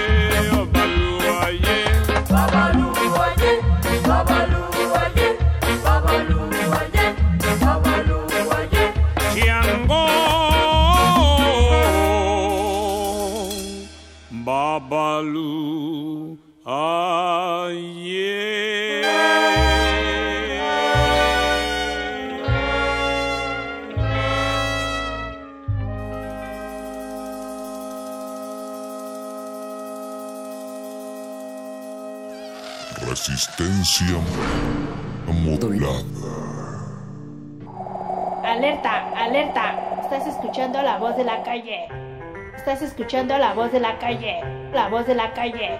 Calle, calle. La voz de la calle. Hola, somos las chicas del Círculo de la Soledad. Y hoy, en el programa de radio, este, les vamos a hablar sobre las mujeres que viven en situación de calle. Cómo vivimos, nuestras experiencias y, y cómo llegamos hasta el taller de reciclaje donde estamos ahora. Y, y vamos a tener una plática con la psicóloga Carla. Está en la organización aquí de Nosotros Reciclamos y es la que nos va orientando psicológicamente y nos aconseja y nos ayuda. Este es el programa número 19 de La Voz de la Calle. Nos escuchan a través de puentes. Yo me llamo Reina y bienvenidos. Yo soy Fabiola. Ah, por las razones que a veces, bueno, llega uno a la calle por falta de apoyo de, del padre o la madre que uno tiene. Llega a vivir uno a la calle porque no nos entienden. Trabajamos también muy chicos y, y eso a veces nos lleva a la calle y, y a agarrar el vicio. Sí, pues al- algunas veces la- las parejas que nos llegamos a encontrar en el camino de la vida, pues nos enamoran y esas parejas andan con otras parejas y nos engañan y luego nos hacen que lleguemos hasta este grado de, de calle, ¿no? Y ya te meten en ese laberinto, a veces hasta están casi cobrando lo que uno cobra. Sí, los dichosos padrotes que hacen que los quiera uno y los ame uno pero sus intenciones de ellos son la economía que ven en cada mujer de como nosotros, o sea, se roban la inocencia de nosotros porque ellos son los que cobran lo que muchas veces nosotros nos ganamos explotándonos así sexualmente, que a veces cuentan hasta las veces que entra uno al hotel y no te ven como mujer, sino como un objeto sexual. Y si no les das dinero te maltratan, te pegan y, te ofenden y te insultan, a, a veces hasta en la vía pública para que todo el mundo voltee a ver quién eres, porque a ellos no les da pena este, hacer lo que hacen con uno. Yo creo que tanto como hombre como mujer corremos los mismos riesgos. Aquí la unidad, la única diferencia es que el hombre pues tiene un poco más de fuerza y, a veces se siente superior a la mujer y es por eso que como que se le, le da eso de pues la violo, ¿no? Al fin que está sola, este pues la puedo golpear si quiero, pues no, no, no, por más que se defienda a la mujer, no es lo mismo un rasguño que un puñetazo, este, ellos a veces se siente superior al lado de la mujer. Pues que luego a veces, bueno, yo como he convivido con muchos hombres violentos, pienso que a veces este sí va siendo el mismo trato, pero a veces los hombres no lo ven así, porque como piensan, como habían comentado que como el hombre tiene más fuerzas que la mujer, a veces este nos creen más débiles a uno y pues a veces nos dejamos, bueno, me he dejado muchas veces de los hombres. Ahora vamos a escuchar a Carla que nos habla de la situación de las mujeres en situa- situación de calle. Mm, bueno, este, yo, bueno, Carla es una psicóloga y yo el tiempo que he estado a- con mis compañeros trabajando y esta vez que yo pasé con ella es- le comenté de un problema y me escuchó por la- el tiempo que llevo aquí, como que se me hace muy buena gente. Volvemos a la voz de la calle. Hola, mi nombre es Carla Romero. Yo soy la psicóloga encargada de la parte de inserción social del proyecto Nosotros Reciclamos. Parte de mi trabajo pues es dar terapia a cada uno de los miembros del grupo, trabajar un poco su historia de vida e ir sanando muchas de sus heridas.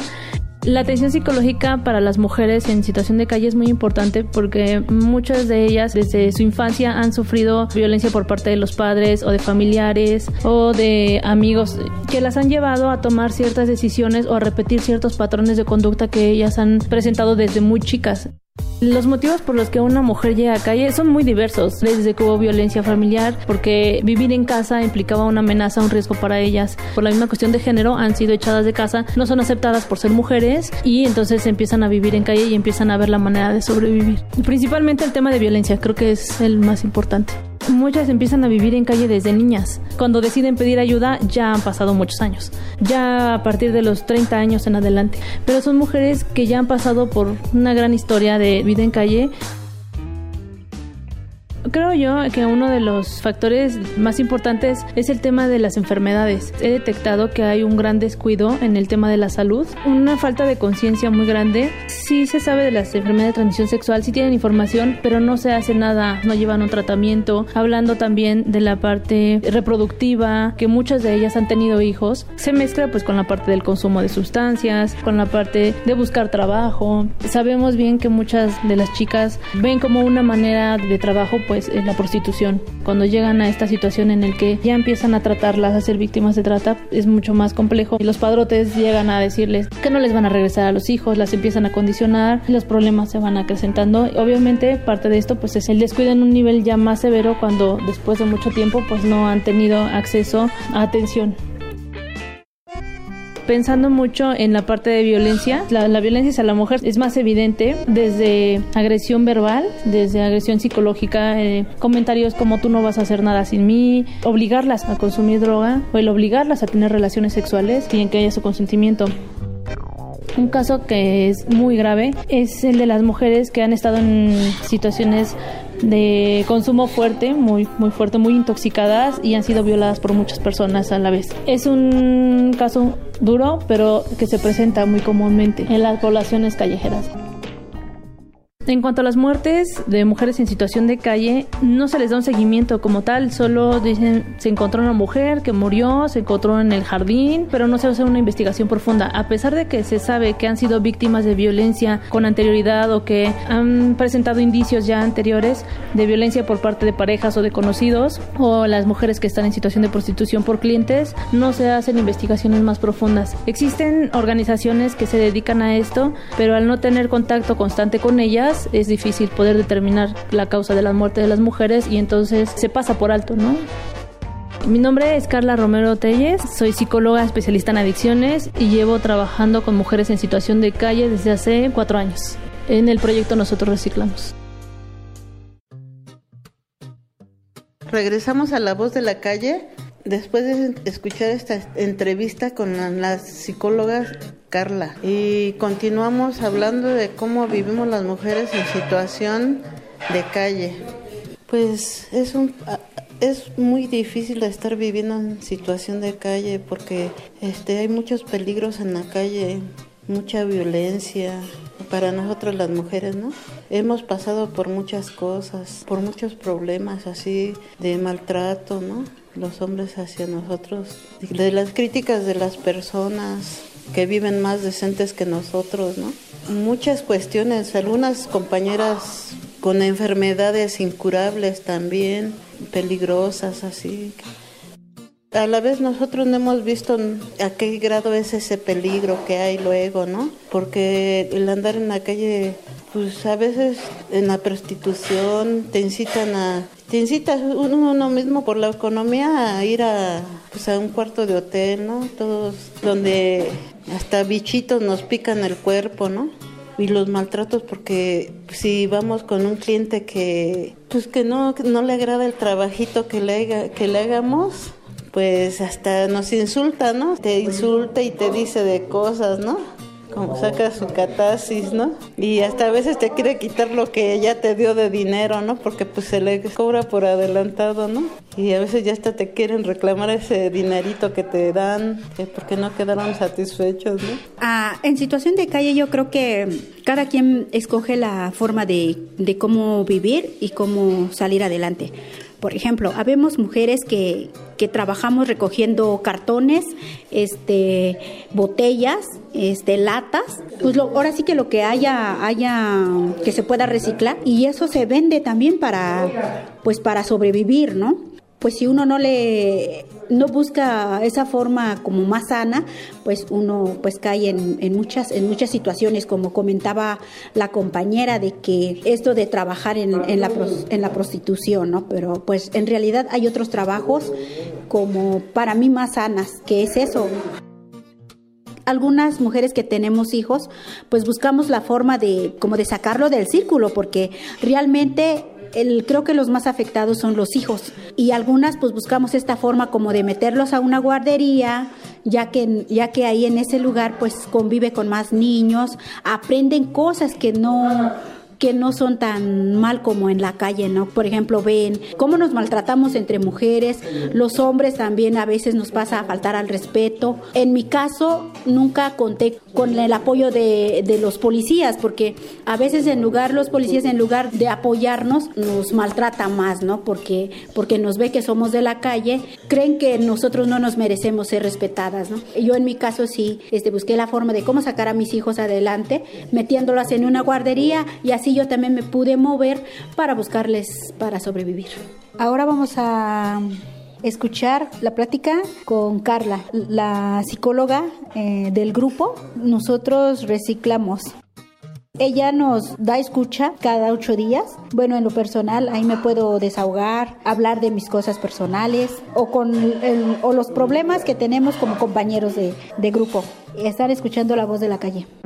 Hola, mi nombre es Carla Romero, soy psicóloga especialista en adicciones y llevo trabajando con mujeres en situación de calle desde hace cuatro años.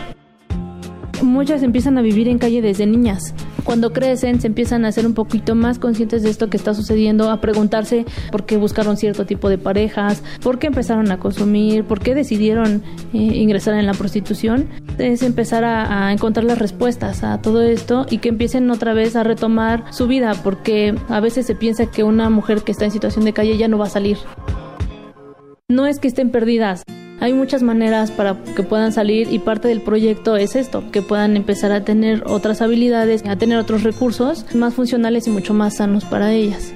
En el proyecto nosotros reciclamos, les ofrecemos a las mujeres un espacio de seguridad, un espacio de convivencia, les damos terapias grupales en las que se hablan diferentes temas y se hablan muchos temas de mujer, pero no solo con mujeres, sino también con hombres y se crea una conciencia más de lo que ellas experimentan como mujeres en la vida en calle también les damos el taller de transformación de residuos sólidos del PET y les ofrecimos un taller para curación de heridas. Y es bien simbólico porque empiezan a sanar heridas físicas y también heridas emocionales.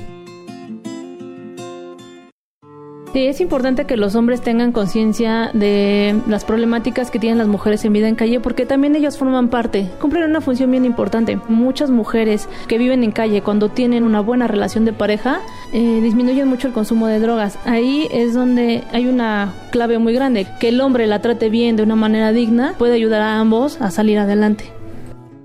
La parte más satisfactoria y bonita de trabajar con mujeres es que me identifico con ellas. Tenemos muchas cosas en común. Somos mujeres. Ellas han tenido experiencias muy fuertes, pero al final también son mujeres que tienen mucho amor. Son mujeres que tienen una gran inteligencia, que tienen mucha capacidad y que están dispuestas a seguir adelante. La fortaleza que ellas tienen a pesar de todo lo difícil es lo que a mí también me da mucha satisfacción de trabajar con ellas. El saber que puedo formar parte de sus vidas de una manera sana. Mi nombre es Carla Romero Telles, soy psicóloga especialista en adicciones y llevo trabajando con mujeres en situación de calle desde hace cuatro años. En el proyecto Nosotros Reciclamos. Las mujeres también podemos mejorar la condición de vida porque nos ofrecen este algunas personas que se dedican a ayudarnos talleres para salir de ese laberinto en el que estábamos viviendo. Ahora actualmente ya tenemos un cambio de vida diferente. Ya no estamos en ese mal camino por el que estábamos.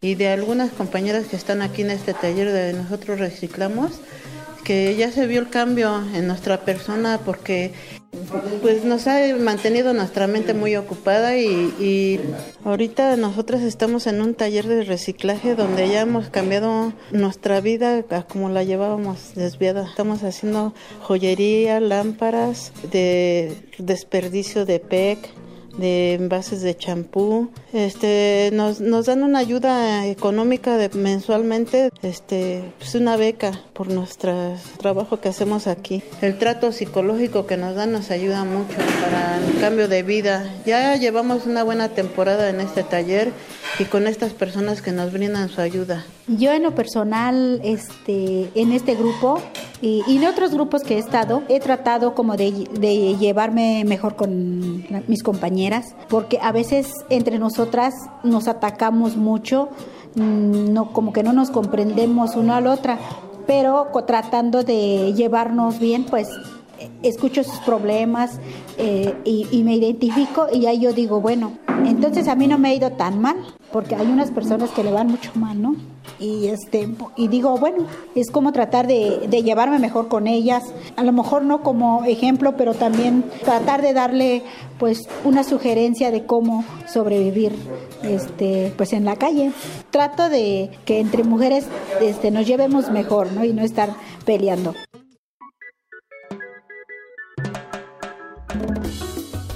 Gracias por escucharnos en, La Voz de la Calle. Nosotros somos las mujeres del Círculo de la Soledad de la organización Nosotros Reciclamos. En la locución estuvimos Fabiola, Reina y Alicia. Y gracias a Nosotros Reciclamos por el apoyo a este programa dedicado a las mujeres que vivimos en situación de calle.